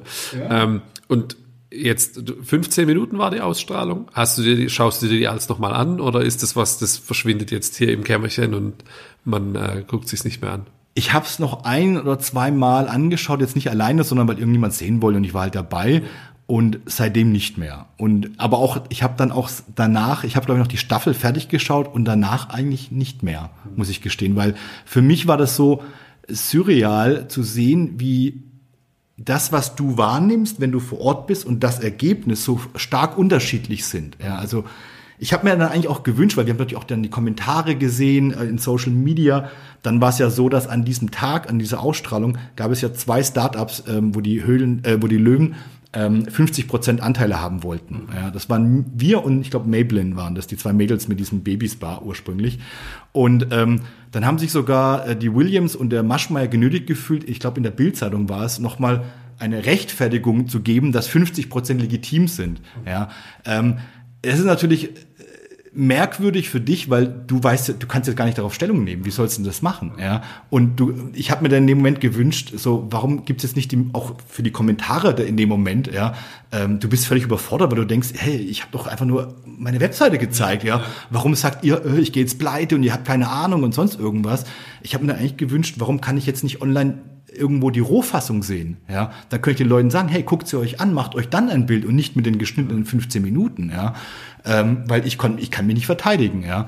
Und ähm, ich konnte auch nicht sagen im Grunde, dass wir zu dem Zeitpunkt mehr Gewinn gemacht haben, als wir äh, eigentlich an Cash einsammeln wollten. Also warum soll ich da 50 Prozent abgeben? Ja. Ich konnte auch nicht sagen, dass wir danach noch fast zehn Minuten rumdiskutiert haben, ja, warum 50 Prozent zu viel ist quasi. Ja, das habe ich ja auch noch erörtert auch noch und erklärt, dass ich nicht in meiner Pre-Seed-Phase oder Seed-Phase 50 Prozent abgeben kann, weil ich vielleicht irgendwann noch mal eine Series A oder B-Phase machen möchte und da wird mir kein weiterer Investor mehr Geld geben, wenn ich als Gründer schon keine äh, schon meine Mehrheit fast abgegeben habe. Ja, das wurde alles noch diskutiert, aber das wird ja nicht ausgestrahlt. Also kann ich mich nicht rechtfertigen. Und das war ernüchternd für mich und auch in dem Moment, das, hat, das war so so ein Zwiespalt. Einerseits hast du dich gefreut, dass alles so so äh, anläuft, ja. Andererseits warst du so überwältigt von von von dieser Kritik dann auch in dem Moment und es hat eine Weile gedauert, das zu verarbeiten dann auch, ja.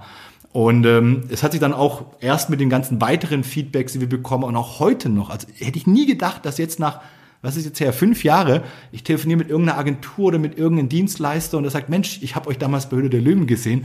Und ich dachte mir so, mein Gott, wie lange halten die 15 Minuten Ruhm eigentlich? Ja, ja die müssten auch schon vergessen sein. Ja. Ähm, aber ja, das war, war eine neue Erfahrung und dann war es für mich so der Moment zu sagen, okay, Fernsehen ist dann doch eine Show. Und ich bereue es nicht. Ich würde es auch jedem empfehlen, wenn ihr ein Produkt habt, geht zur Höhle der Löwen, macht's. Es ist schon, es hilft euch definitiv, ja. Und es ist einfach eine Win-Win-Win-Win-Situation. Vox, Sony Picture, die Löwen und die, die Startups, jeder profitiert im Grunde, ja. Ähm, aber für mich war es einfach zu sehen, wie Fernsehen funktioniert und es auch so live Vielleicht war er auch naiv, aber da war es ernüchternd, war der Moment zu sagen, okay, nein, ich gucke es jetzt nicht mehr.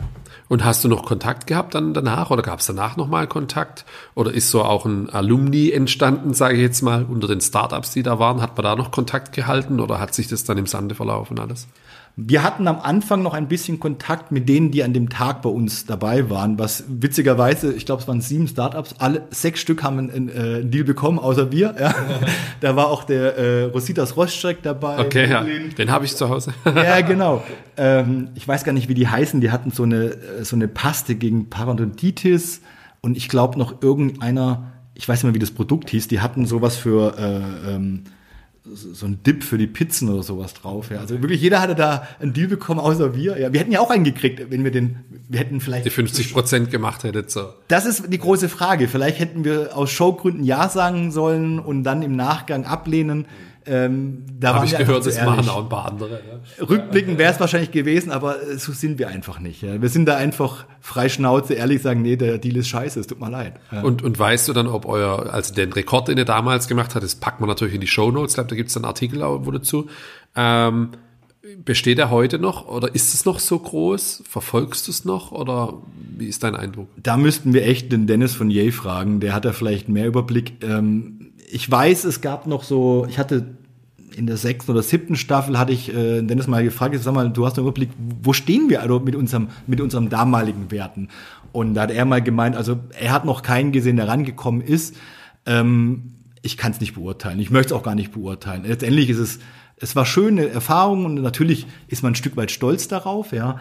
Ähm, Aber ich, ich würde es auch jedem gönnen, jedem Startup, wenn er ein gutes Produkt hat, dass er unseren Rekord, unseren vermeintlichen Rekord bricht. Ähm, aber ob jetzt Höhle der Löwen so groß ist, ich weiß es nicht. Ich kenne auch die Zuschauerzahlen jetzt gar nicht mehr oder irgendwas dergleichen. Und, und meldet sich dann heute noch jemand bei dir und sagt, ey, er war doch bei Höhle der Löwen, was muss ich denn da machen, auf was muss ich denn achten? Hast du ein Side-Hustle und machst Höhle der Löwen-Coaching oder wie kann man sich das vorstellen? Ähm, ich, es, ich hatte es schon so zwei, drei Mal, ähm, aber schon länger jetzt nicht mehr. Ja. Also es war schon so zwei, drei Mal ähm, und ich habe auch jedem angeboten. Ähm, wenn irgendjemand was hat, kann er gerne melden. Ich äh, rede ja gerne, wie man merkt. Ja.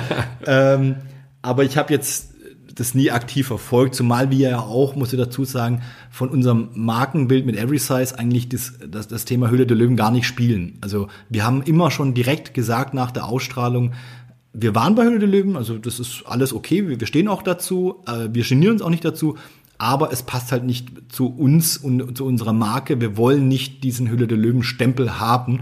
Und auch sonst, wenn ich jetzt irgendwo mal auf so Vorträgen bin und so weiter, weise ich auch mal drauf hin, bitte nicht. Ihr könnt es gerne erwähnen auf der Tonspur. Ich rede auch, wie jetzt mit dir darüber, ähm, aber jetzt nicht irgendwie Every Size und dann Hülle der Löwen Logo daneben oder sowas packen. Das möchten wir nicht, weil ich einfach sage, wir haben unsere Marke und die Hülle der Löwen hat ihre Marke und es ist halt einfach so ein, ja, so ein Teleshopping 2.0 mittlerweile auch geworden, was auch völlig legitim ist, ja. Aber du findest da halt eben, ich weiß nicht, in Every Size und Rositas Roststreck und vielleicht die Abflussfee und so weiter und das passt halt irgendwie nicht so richtig zusammen, wenn du dann versuchen willst, deine Story zu erzählen. Verstanden. Gut. Jetzt, jetzt hatten wir die letzten zwei, zweieinhalb Jahre diese Corona-Pandemie ähm, und wir hoffen auch, dass sie jetzt dann bald vorbei ist. Ähm, Habt ihr denn das extrem gemerkt? Hat, äh, hat es einen riesen Einfluss auf euer Geschäft gehabt, dass jetzt die Leute nicht, teilweise nicht mehr in die Shops konnten und Schuhe kaufen? Haben die dann mehr über euch bestellt? Ähm, hat sich das gehalten? Habt ihr euch, habt ihr Probleme bekommen oder ist das, hat sich alles normal weiterentwickelt? Also du hast schon was gemerkt und zwar in beide Richtungen und ähm, ich weiß noch, als Corona angefangen hat, im ersten Moment, ähm, ich sage immer so, ich wurde auch schon mal gefragt, äh, ob wir davon profitiert haben, weil es immer heißt, Online-Händler haben wir profitiert. Ich sage immer, ähm, wir haben nicht wegen Corona profitiert, sondern trotz Corona. Ähm, bei uns war es zum Beispiel so, dass wir in dem, ich glaube, in dem halben Jahr vor Corona einige Investitionen getätigt haben, auch im, zum Beispiel im SEO und so weiter, ähm, viel investiert haben. Und die haben sich halt just überschnitten mit dem Start von Corona. Ähm, jetzt ist die Frage, was, was hat uns diesen Boost äh, gegeben? Das SEO oder dass die Leute jetzt auf einmal alle online gekauft haben? Ist halt schwer auseinanderzuhalten, wenn das genau im März passiert oder im April. Ja. Ähm, wir haben natürlich schon ein, ein, ein Uplift gesehen. Du hast auch eine Veränderung des Kaufverhaltens gesehen. Ähm, das heißt, äh, hin zu Hausschuhe, vor allem auch Running-Schuhe dann. Da, da haben wir dann auch, das war dann ein Moment, wo wir dann auch gesagt haben, okay, wir lassen mehr Schuhe äh, oder Bereiche zu, ähm, auch jetzt zum Beispiel im Running-Bereich, auch im Fußballbereich. Das hast du zum Beispiel gemerkt, als dann der erste Lockdown oder in den ähm, jeweils, wenn der Lockdown beendet wurde, hast du gemerkt, wie die Nachfrage nach, nach Fußballschuhen hochging, weil natürlich die ganze Jugend äh, aus ihren Schuhen rausgewachsen ist zum Beispiel. Und ähm, aber das hat sich dann auch wiederum normalisiert. Du hast dann irgendwann gemerkt, ich glaube im, im, äh, im zweiten Jahr von Corona, ähm, das war dann auch so der Moment, wo dann auch wieder die Innenstädte öffnen dürfen, durften komplett. Da hast du gemerkt, dass die Leute alle einfach raus wollten. Ja. Und dann war auf einmal ein, ein Loch da. Deswegen, wenn wir unsere Zahlen reporten, ähm, wir gucken natürlich unsere eigenen Zahlen an, die Vorjahreszahlen, aber auch natürlich die ähm, Mitbewerberzahlen an, so werden verfügbar und natürlich auch die Markt- und die Wirtschaftszahlen allgemein. Weil für uns ist immer so der KPI, bin ich über ähm, dem Markt oder unten drunter. Wenn der ganze Markt um 30 Prozent einbricht und ich jetzt mal nur um 10 Prozent, dann weiß ich ja, okay, so schlecht sind wir gar nicht. Ja, Da um 30 Prozent zu wachsen, dann brauchst du schon äh, musst du direkt in der Growth-Phase noch, also beziehungsweise in der, in der Boost-Phase sein am Anfang, ja, oder also frisch gestartet. Ähm, aber wir sind mittlerweile auch schon sieben Jahre da. Und ähm, deswegen reporten wir da ein bisschen anders. Aber ja, wir haben Corona, war jetzt für uns alles in allem ähm, positiv bis neutral oder neutral bis positiv, würde ich sagen. Okay. Interessant. Und, und jetzt ähm, hast du dann, oder habt ihr dieses Jahr dann gemerkt, dass es konjunkturell, jetzt liest man es ja überall und man spürt es ja auch überall, kaufen die Leute jetzt dann weniger Schuhe Oder hat sich da auch nichts verändert, weil man eben, naja, Schuhe braucht man eben wie Essen, weil die tragen sich ab, man braucht neue und, und wenn halt die Sohle durch ist, ist die Sohle durch, egal ob jetzt beim Joggen oder beim normalen äh, äh Schuh. Mhm. Ähm, Offen gestanden bisher noch nicht. also ich hatte auch irgendwie die Befürchtung, mh, hm, jetzt mit den ganzen Krisen, äh, Ukraine-Krise, Wirtschaftskrise, was da jetzt möglicherweise kommt, dass die Leute irgendwann sagen, ah oh, nee, mein Sneaker mh, hm, müssen jetzt nicht sein. Aber noch merken wir da eigentlich jetzt nichts. Okay, das ist ja super zu hören für euch. ja. Cool. Und ähm, siehst du dann andere Herausforderungen am Horizont? Man, man liest als Schlagwort immer hier so D2C, dass eben die, die Hersteller selber versuchen, ähm, direkt, also Direct to Consumer, direkt an den Endverbraucher ähm, zu verkaufen. Ähm, siehst du da düstere Wolken am Horizont? Wird Amazon in den äh, im Schuh oder in der in dem Suche und Discovery besser werden? Ist das was, wo, wo ihr ähm, Probleme seht oder äh, siehst du da dem allem entspannt entgegen?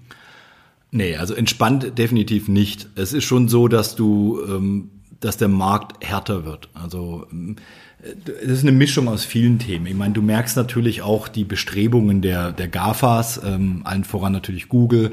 Ähm, das ist eigentlich so der, der größte, äh, die größten Bauchschmerzen, die mir so ein Stück weit bereiten, ähm, die sich immer breiter aufstellen, auch ihre, ihre eigenen ähm, Dienste, ich unterstelle es jetzt einfach mal, äh, immer prominenter platzieren, beispielsweise Google Shopping oder auch die Google Ads. Ähm, ich erinnere mich noch, ich habe einen Screenshot von vor zwei Jahren, da war die Google Shopping Box vielleicht so ein Drittel vom oder äh, die Hälfte von meinem iPhone. Mittlerweile nimmt es ja ähm, mit der Anzeige oben das gesamte iPhone ein. Das heißt, ich muss erstmal, ich glaube, zweimal mit meinen Daumen hoch bewegen, bis überhaupt mal der erste Platz hochkommt. Ja, ähm, das ist natürlich scheiße, wenn du im SEO versuchst, da ein bisschen äh, hochzukommen. Dann, dann machst du auch mit dem ersten Platz kaum mehr einen Stich. Ja, ähm, das ist schon schwierig, ja. Und genauso auch bei auf allen anderen Kanälen. Also die, das hat man dieses Jahr vor allem am Black Friday gemerkt. Die Anzeigenpreise sind brutal durch die Decke gegangen. Ich verstehe die Händler auch, die müssen verkaufen, die Lager sind voll, genauso auch die Marken. Also der Preiskampf auf, auf die Anzeigenplätze war brutal. Und das ist natürlich für uns mit unserem Businessmodell, wir, wir ja nicht die Händler sind, sondern quasi am Clickout verdienen, umso schwieriger. Das heißt, ähm, da, sich da durchzusetzen irgendwo, ja, um noch Reichweite zu bekommen.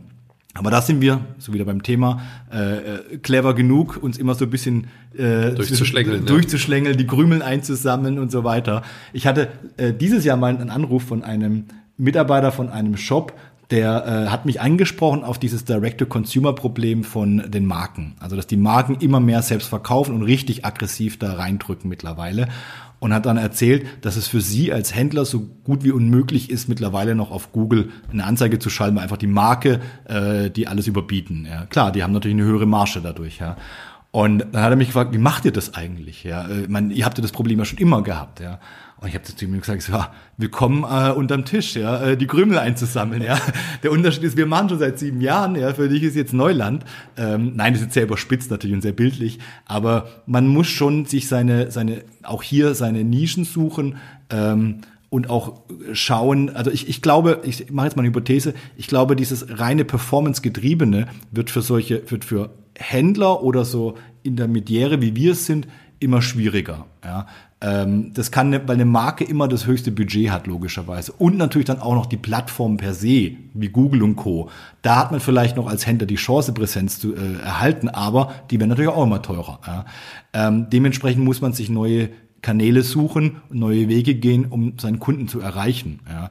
Ähm, noch dazu, und das ist ja das nächste Ding, dass ja auch ähm, die, die Qualität der, der, ähm, deiner Kampagnen immer mehr leidet durch das ganze Thema DSGVO und so weiter ja auch. Also Stichwort A, Tracking-Probleme, B, juristische Probleme, ähm, C, auch teilweise operative Probleme, die du hast oder organisatorische Probleme.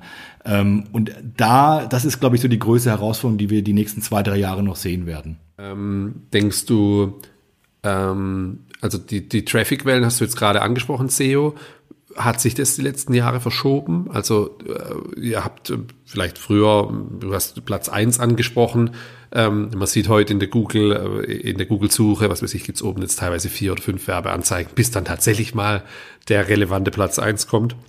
Haben sich die Traffic-Quellen bei euch, also wie verteilen die sich erstmal? Kannst du dazu grob was sagen vielleicht?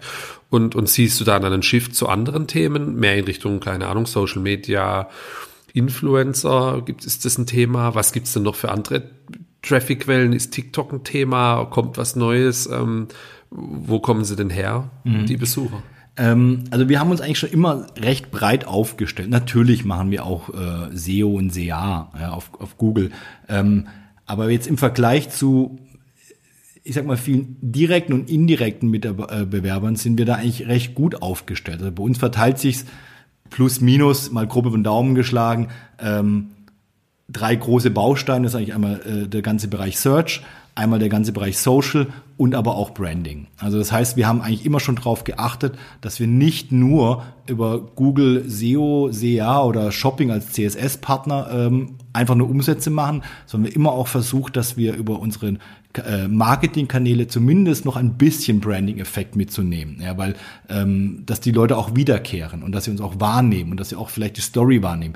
Da haben wir noch ganz viele Baustellen, da arbeiten wir auch dran, da können wir sicherlich auch noch vieles verbessern. Ähm, aber das ist für uns schon immer wichtig gewesen, auch Social Media. Ähm, als wir gestartet sind, hast du auch tatsächlich noch Reichweite bekommen auf Meta, ähm, auch teilweise kostenlos.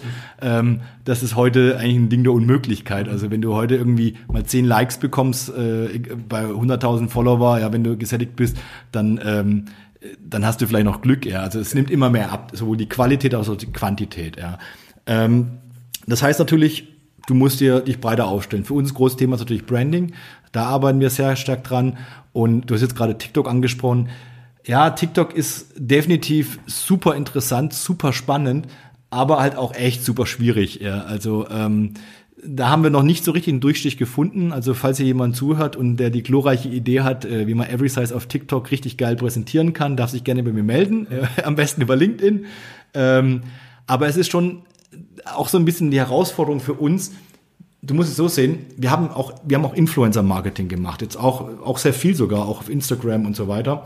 Ähm, das Problem ist, wir sind ja nicht die Marke. Das heißt, wir sind nicht das Produkt, was die Person da dann möglicherweise präsentiert. Ja, also so nach der Nike Air Force zum Beispiel. Ja. Ähm, wir sind auch nicht der Händler, der die, bei dem diese möglicherweise Influencerin den Schuh gekauft hat und sagen kann, oh, das war so einfach. Ja. Wir sind der Preisvergleich im Grunde der ihr geholfen hat, bei dem Händler den Schuh zu kaufen. Das heißt, wenn ich so eine Kampagne mache, muss ich gucken, dass ich auch überhaupt, also ich zahle alles, aber ich kriege nur ganz wenig äh, äh Effekte äh, daraus, ja. Und das ist eine Herausforderung. Wir haben da ein paar echt gute Kooperationen äh, an Land gezogen auch schon, die gut liefen. Allerdings ist die Story halt nicht einfach und viele sind äh, kriegen es nicht so richtig rüber, das äh, ähm, darzustellen, dass dass wir auch genügend Effekt für diese Kosten, die da entstehen, äh, daraus äh, ziehen. Ähm, aber das ist unser tägliches Business. Also da gibt's mal Flops, mal Hits. Also das kommt und geht. Okay. Kann ich denn bald äh, in Every Size dann Schuhe fürs Metaverse suchen? Oh Gott. äh, ist ja die Frage. Ich meine, da gibt es kein Größenproblem wahrscheinlich. Oder? Das sind alle Avatare gleich, ja, oder? Das ist eine gute Frage. Ja. ja. Erstmal brauchen sie Beine, habe ich gelernt. Ich kann mal, ja, das ist Punkt eins. Ja, ich kann mal den Marc äh, bitten, ob er nicht vielleicht äh, sagt, die Avatare sollten bitte unterschiedlich groß haben, damit ich mein Businessmodell adoptieren kann. Äh, ich glaube, nee, ich glaube, das wäre einfach ein ganz anderes Businessmodell. Ähm, ich bin auch, muss ich gestehen, ich, ich tue mir noch schwer. Äh, also ich verstehe das Metaversum, ja, ähm, ich weiß auch genau, wo er hin will und was er da machen will, aber ich bin so zwiespalten und weiß nicht, ob ich das überhaupt will. Ja, also jetzt nicht nur für mich oder ob es äh, für die Menschheit sinnvoll ist, das haben zu wollen. Ja, ähm, ich, ich stelle mir das sehr sehr düster vor irgendwie. Ich, bin, ich muss da immer an die ganzen äh, Science-Fiction-Filme denken und äh, die waren alle irgendwie ja, wenn du gesehen hast, sagst du, mein Gott, hoffentlich wird's nicht so. Und jetzt sagen wir alle, yeah, Metaversum. Also irgendwie ganz surreal, ja. Ähm, nee.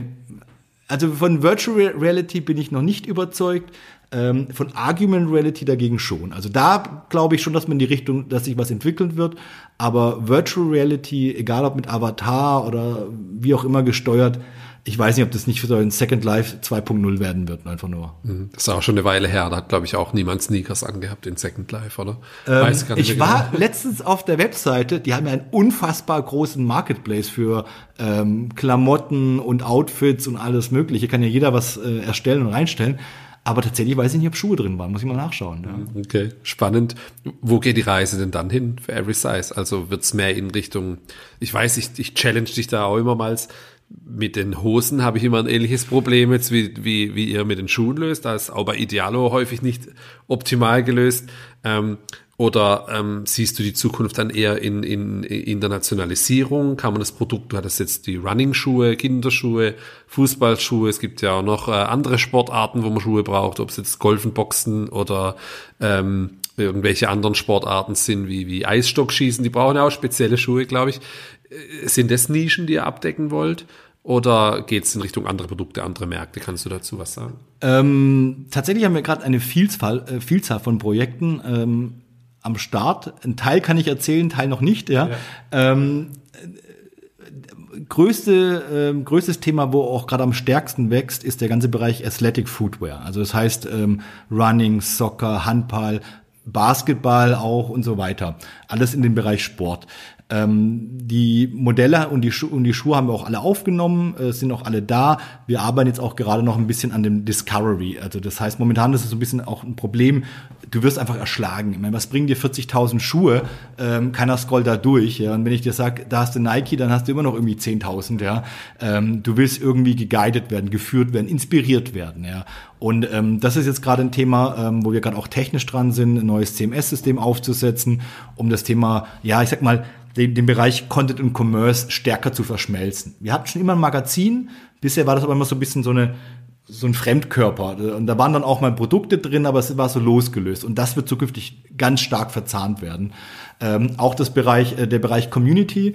Ähm, wir haben ja mit MyEverySize auch, sag mal, den, den Login, damit kriegst du dann auch dann die Gutscheincodes äh, äh, angezeigt. Und du kannst natürlich auch deine ganzen Recommendations, die du bekommst, direkt auf deine Produktgröße bezogen, ja, was auch Sinn macht. Ich, wenn ich dir Newsletter dazu schicke, äh, will ich dir ja keine Schuhe schicken, die, die du nicht kaufen kannst. Ja. Also, dass die Story passen. auch passt, ja. genau.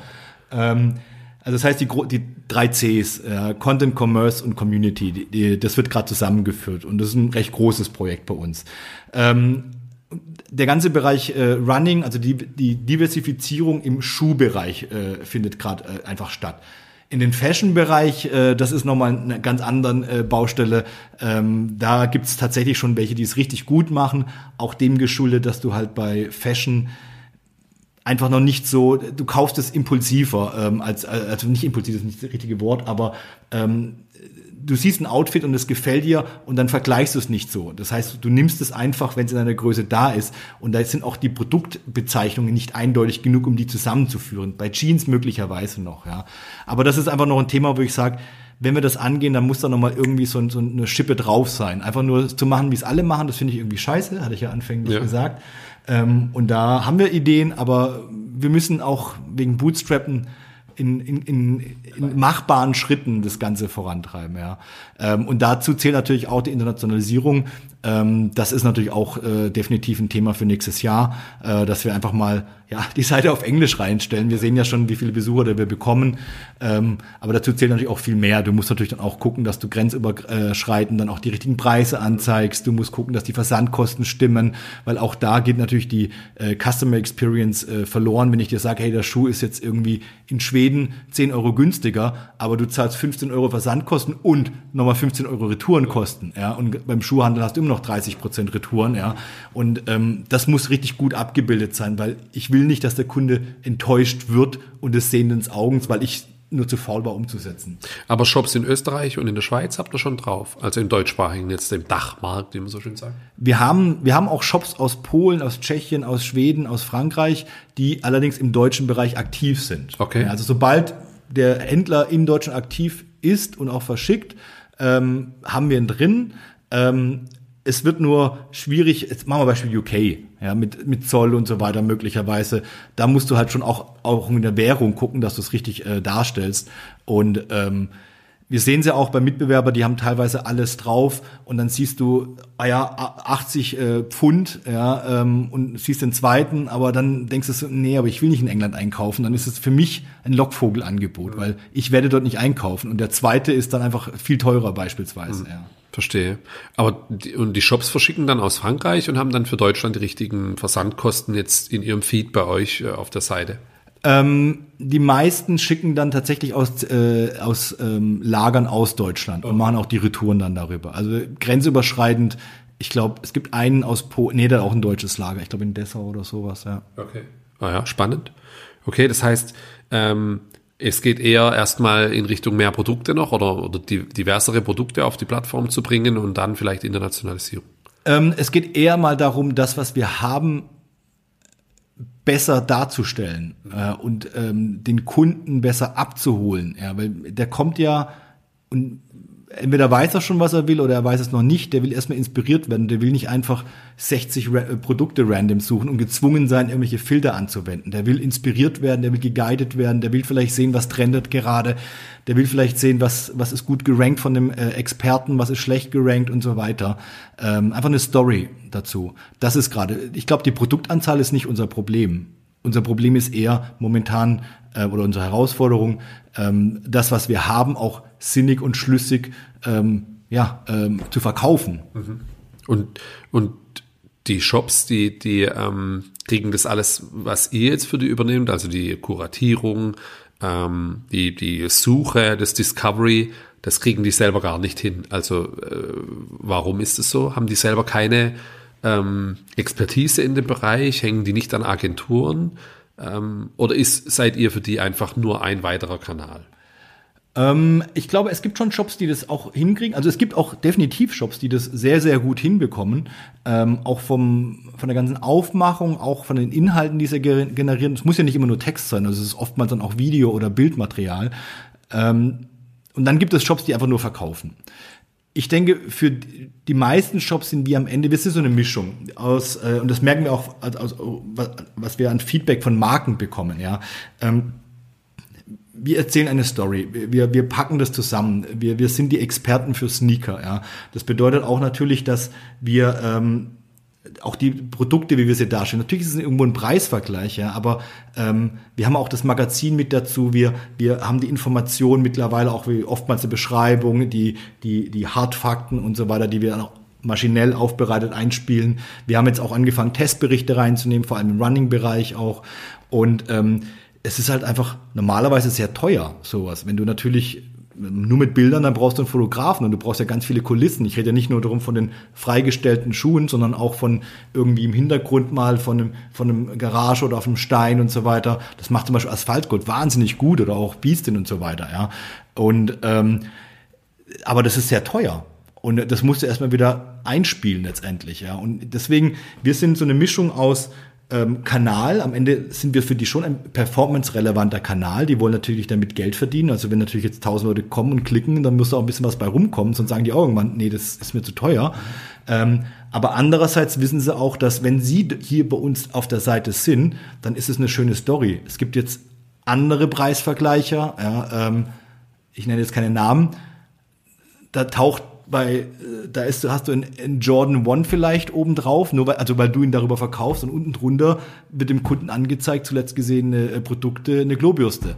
Das will weder Nike sehen noch äh, der, der Händler sehen, ja. Da kann natürlich keiner was dafür, aber das ist äh, kein, keine geile Customer Journey in dem Fall, ja, und keine geile Experience, die du erlebst. Du hast jetzt das, äh, die, die Händler nochmal angesprochen. Nochmal kurz, ist denn das ähm, Gibt es denn da einen hohen Churn, also bei den Händlern, dass die sagen, ah ja, das mache ich jetzt nicht mehr, weil da habe ich jetzt die tausende Klicks gehabt und die haben alle im Warenkorb irgendwann abgebrochen.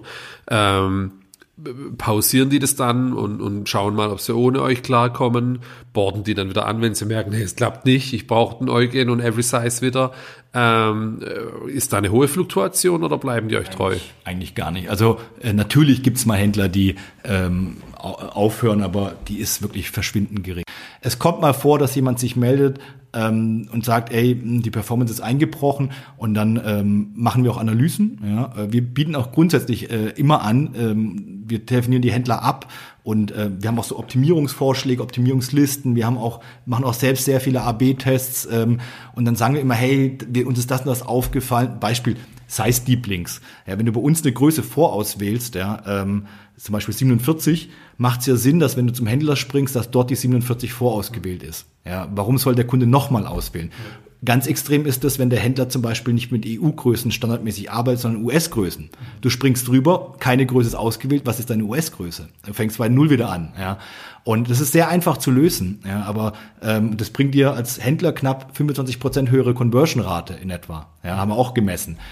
Wir können aber es nur vorschlagen. Wir können ihm sogar technische Tipps geben, wie es umzusetzen ist. Aber wir kennen ja sein Jobsystem nicht. Wenn er es am Ende nicht macht, aus welchen Gründen auch immer, haben wir darauf keinen Einfluss. Und so arbeiten wir die Händler immer wieder ab und drängen die auch. Wir schicken denen immer Checklisten zu mit zehn Punkten und so weiter, sagen, das und das kannst du noch im Feed übergeben. Du kannst die Status-API übergeben, weil wir gesehen haben, dass du ähm, äh, deine Daten nur einmal am Tag vielleicht aktualisierst und äh, bei dem Schuh, du hast immer relativ geringe Bestände und so weiter, ja. Ähm, aber umsetzen müssen es die Händler am Ende. Und die, die es aber tun, bei denen geht es immer hoch danach. Letztens hatten wir einen Fall bei einem äh, Händler, äh, ist ein internationaler Händler und bei dem war es so, wenn du auf die Seite gesprungen bist, hat er im Hintergrund immer die US-Seite geladen und dann kam aber sein äh, Language Layer, sein Sprachlayer mit der Frage, bist du in Deutschland? Und dann war da ein kleiner Ja-Button. Ja, und du konntest aber auch außerhalb des, des Layers, des Pop-ups klicken. Und dann warst du aber auf der US-Seite und dann haben die angezeigt, der Schuh ist in deiner Region nicht verfügbar. So. Oder irgendeine Standardmeldung, der Schuh ist nicht verfügbar. Also hat es immer gewirkt, wenn du weggeklickt hast, als ähm, wäre es eine Falschaussage von uns gewesen, weil wir haben gesagt, den Schuh gibt es zu dem Preis und die sagen, den gibt's nicht, ja. Und die Conversion war nicht, die Conversion war nicht sonderlich gut bei ihm. Er hat sich dann gemeldet. Wir haben die Analyse gemacht und dann ist mir das aufgefallen und ich so, sag mal, das müsst ihr ändern. Ja, ich selbst, ich, ich, ich kann nicht mal wechseln. Ich musste meinen Cookie äh, löschen oder in Private-Modus gehen, um das äh, zu reproduzieren. Das hat er geändert. Die Conversion-Rate hat sich verdreifacht danach. Und ich habe dann nur gesagt, ich so, sag mal, dieses Problem hattest du ja nicht nur bei mir. Das heißt, deine Conversion-Rate hat sich wahrscheinlich auf allen deinen Marketing-Kanälen verdreifacht, oder? Der hat mir als Dank einen schönen Schuh zugeschickt. Ja. ja. Ähm, welche drei Tipps würdest du den äh, anderen Bootstrappern mitgeben, die vielleicht heute anfangen oder ähm, am, am struggeln sind? Ähm, was sind so, so die drei Tipps, wo du sagst, hey, wenn du dich an die hältst, dann ist die Chance höher, dass du einen Erfolg hast. Aber es müssen auch nicht drei sein. Hm, schwierig. Drei Punkte. Ich, ich fange jetzt einfach mal frei Schnauze an, mal gucken, wie viel es werden, ja. ähm, also ich glaube, das Wichtigste, aber vielleicht ist es nur so ein Ding von mir, ähm, man sollte schauen, dass man wirklich auch ein Geschäftsmodell hat. Also schon weiß, wie man und ob man mit dem Projekt oder mit dem Produkt Geld verdienen kann. Ähm, also man kann, heißt nicht, dass man von Anfang an machen muss. Kann auch sein, dass man mal einfach loslegt quasi und sich dann entwickelt. Aber man sollte schon eine Vision haben und es sollte nicht unbedingt Werbung sein. Ja. Ähm, das zweite ist aufs Geld achten. Also wirklich jeden Cent zweimal umdrehen, weil in der Regel startet man mit wenigen tausend, vielleicht ein paar zehntausend Euro. Ähm, auch je nachdem, wie das Team sich zusammensetzt. In unserem Fall bei Every Size war halt, ich sage jetzt mal, das der Vorteil, dass, dass, dass ich das selbst programmieren konnte. Ähm, aber wenn man natürlich jemanden noch benötigt dafür, eine Agentur oder ein Freiberufler, dann geht da sehr viel Geld raus. Und dann musst du ja immer noch investieren, auch ins Marketing, irgendwie Aufmerksamkeit bekommen, vielleicht Influencer und so weiter. Und das ist alles sehr teuer und äh, wird auch immer teurer gefühlt.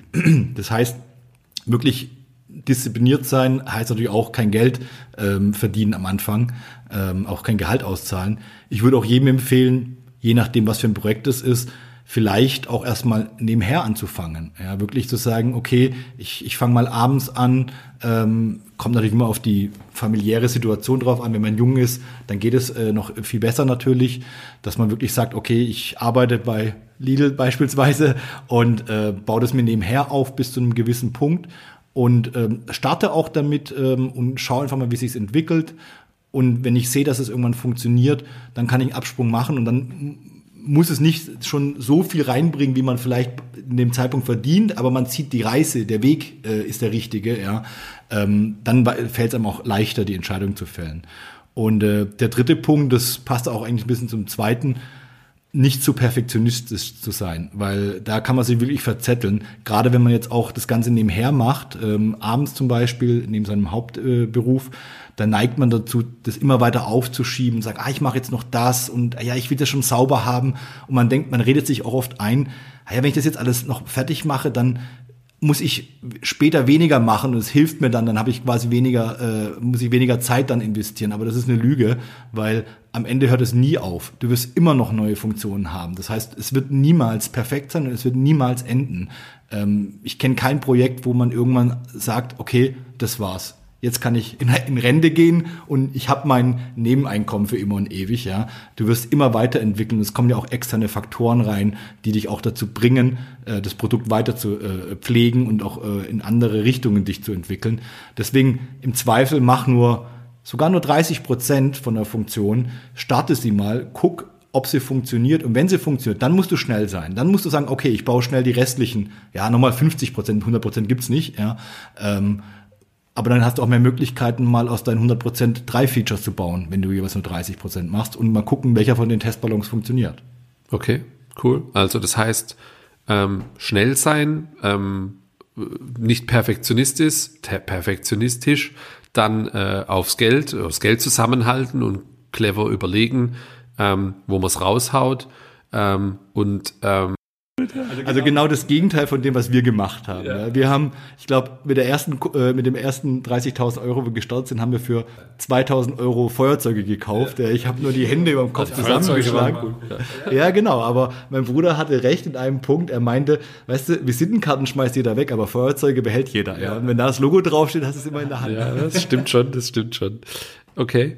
Ähm, würdest du nochmal ähm, mit Co-Gründern das machen oder würdest du, also es hat natürlich alles Vor- und Nachteile, aber welche sind es für die, für dich? Ah, ich würde immer mit Co-Gründern äh, starten, weil ich glaube, man ist von seiner eigenen Idee und egal was, jede Entscheidung immer selbst verblendet. Man ist immer überzeugt, dass man recht hat. Ja. Ähm, und das ist falsch. Du brauchst den, die Diskussion, den Diskurs auch zum Teil um auch mal eine andere Meinung zu bekommen. Natürlich musst du auch selbst in der Lage sein, auch andere Meinungen aufzunehmen. Heißt auch, dass du natürlich nicht sofort beigeben musst, aber ähm, es ist wichtig, äh, so eine Diskussion zu haben. Ähm, und es geht natürlich um die Fähigkeiten, weil in der Regel kannst du nicht alles. Oder wenn, dann kannst du nur vor allem ein bisschen was. Und das reicht dann oftmals nicht. Ja. Ähm, deswegen würde ich immer mit Co-Gründern starten, die Frage ist natürlich, welche es sind. Also das ist natürlich das Wichtigste, die Auswahl auch. Vielleicht auch ein Thema für, ähm, was die drei Gründe fürs äh, beim Bootstrappen sind, die wichtigen, ähm, sich gute Co-Gründer rauszusuchen. Aber das weiß man in der Regel erst Jahre später. Wenn du in die Vergangenheit reisen könntest, an welchen Punkt äh, von Every Size würdest du reisen äh, und dem jüngeren Eugen sagen, was er anders machen soll? Oder siehst du ist alles so gelaufen, wie es gelaufen ist und ist schon gut so? Boah, das ist eine schwierige Frage. Also jetzt bezogen auf Every Size gerade. Ja, oder auch generell. Also du kannst natürlich noch viel weiter zurückgehen. Also privat würde ich gerne nochmal 15 sein, ja. Und nochmal einen Tanzkurs machen und so weiter. ähm, wenn es jetzt allgemein ginge, würde ich gerne nochmal so ins Jahr 1998 reisen und nochmal meine Zeit in München dann miterleben, die ganze New Economy. Das war schon witzig. Ähm, würde mir ganz viele Domains sichern. ähm, aber jetzt bei Every Size ähm, schwer zu sagen. Also ich, ich würde jetzt gar nicht sagen, ich, ich würde da gern zurückreisen wollen, weil wir haben Fehler gemacht und wahrscheinlich auch sehr viele Fehler, aber die waren auch wichtig, ähm, weil sie dich geprägt haben. Ja, und, ich auch, äh, das, und wahrscheinlich würdest du, wenn du zurückreist, andere Fehler machen. Nur weil du die richtig machst, heißt es nicht, dass du dafür andere Sachen auch richtig machst. Da kommt ja dann, du gehst dann einen anderen Zweig in deinem Paralleluniversum, ja. Und ähm, das sorgt dafür, dass du wieder ganz andere Dinge falsch machen kannst. Deswegen würde ich jetzt bei Every Size nicht zurückreisen wollen, sondern eher vorwärts reisen, um zu schauen, ähm, was, was da irgendwann äh, draus geworden ist. Ob die Visionen, die Ideen, die wir noch haben, die ich nämlich gerade vorhin nicht erzählt habe, ob die alle so geil waren und jetzt dann wir die Weltherrschaft an uns gerissen haben. Ja. Möchtest du dazu noch was sagen? Zu Nein. Alles klar. Cool, Eugen, klasse. Also war ein, ein super Rundumschlag durch die Reise ähm, bei euch. DHDL, äh, Bootstrapping, alles dabei. Super, vielen Dank für den Einblick. Wir verlinken auf jeden Fall, oder ich verlinke auf jeden Fall ähm, die Informationen, die wir angesprochen haben und auch dein LinkedIn-Profil. Wenn die Leute Fragen haben, sollen sie sich bei dir direkt melden. Ähm, coole Sache, vielen Dank fürs Gespräch. Ja, danke auch für die Einladung. Also es war jetzt auch mein erster Podcast. Ich war super nervös, aber die Zeit ist ja echt im äh, echt schnell rumgegangen. Also gefühlt irgendwie eine Viertelstunde, aber jetzt auch eineinhalb Stunden oder so. Ähm, vielen Dank auf jeden Fall. Alles klar. Schönen Abend. Ciao. Ciao. Das war auch schon die erste Folge von Happy Bootstrapping. Vielen Dank, dass du es bis hierhin geschafft hast. In der nächsten Folge zu Gast ist Philipp Klöckler, den du vielleicht vom Doppelgänger-Podcast kennst. Er ist seit einigen Monaten dabei, die Podcast-Werbeplattform Lollipod aufzubauen und wir sprechen darüber, warum er Lollipod bootstrapped und das für ihn kein Venture Case ist. Hast du Feedback zur Folge oder möchtest selber deine Geschichte hier teilen, so schick mir gerne eine E-Mail an hallo at happy-bootstrapping.de. Vielen Dank fürs Zuhören und bis bald.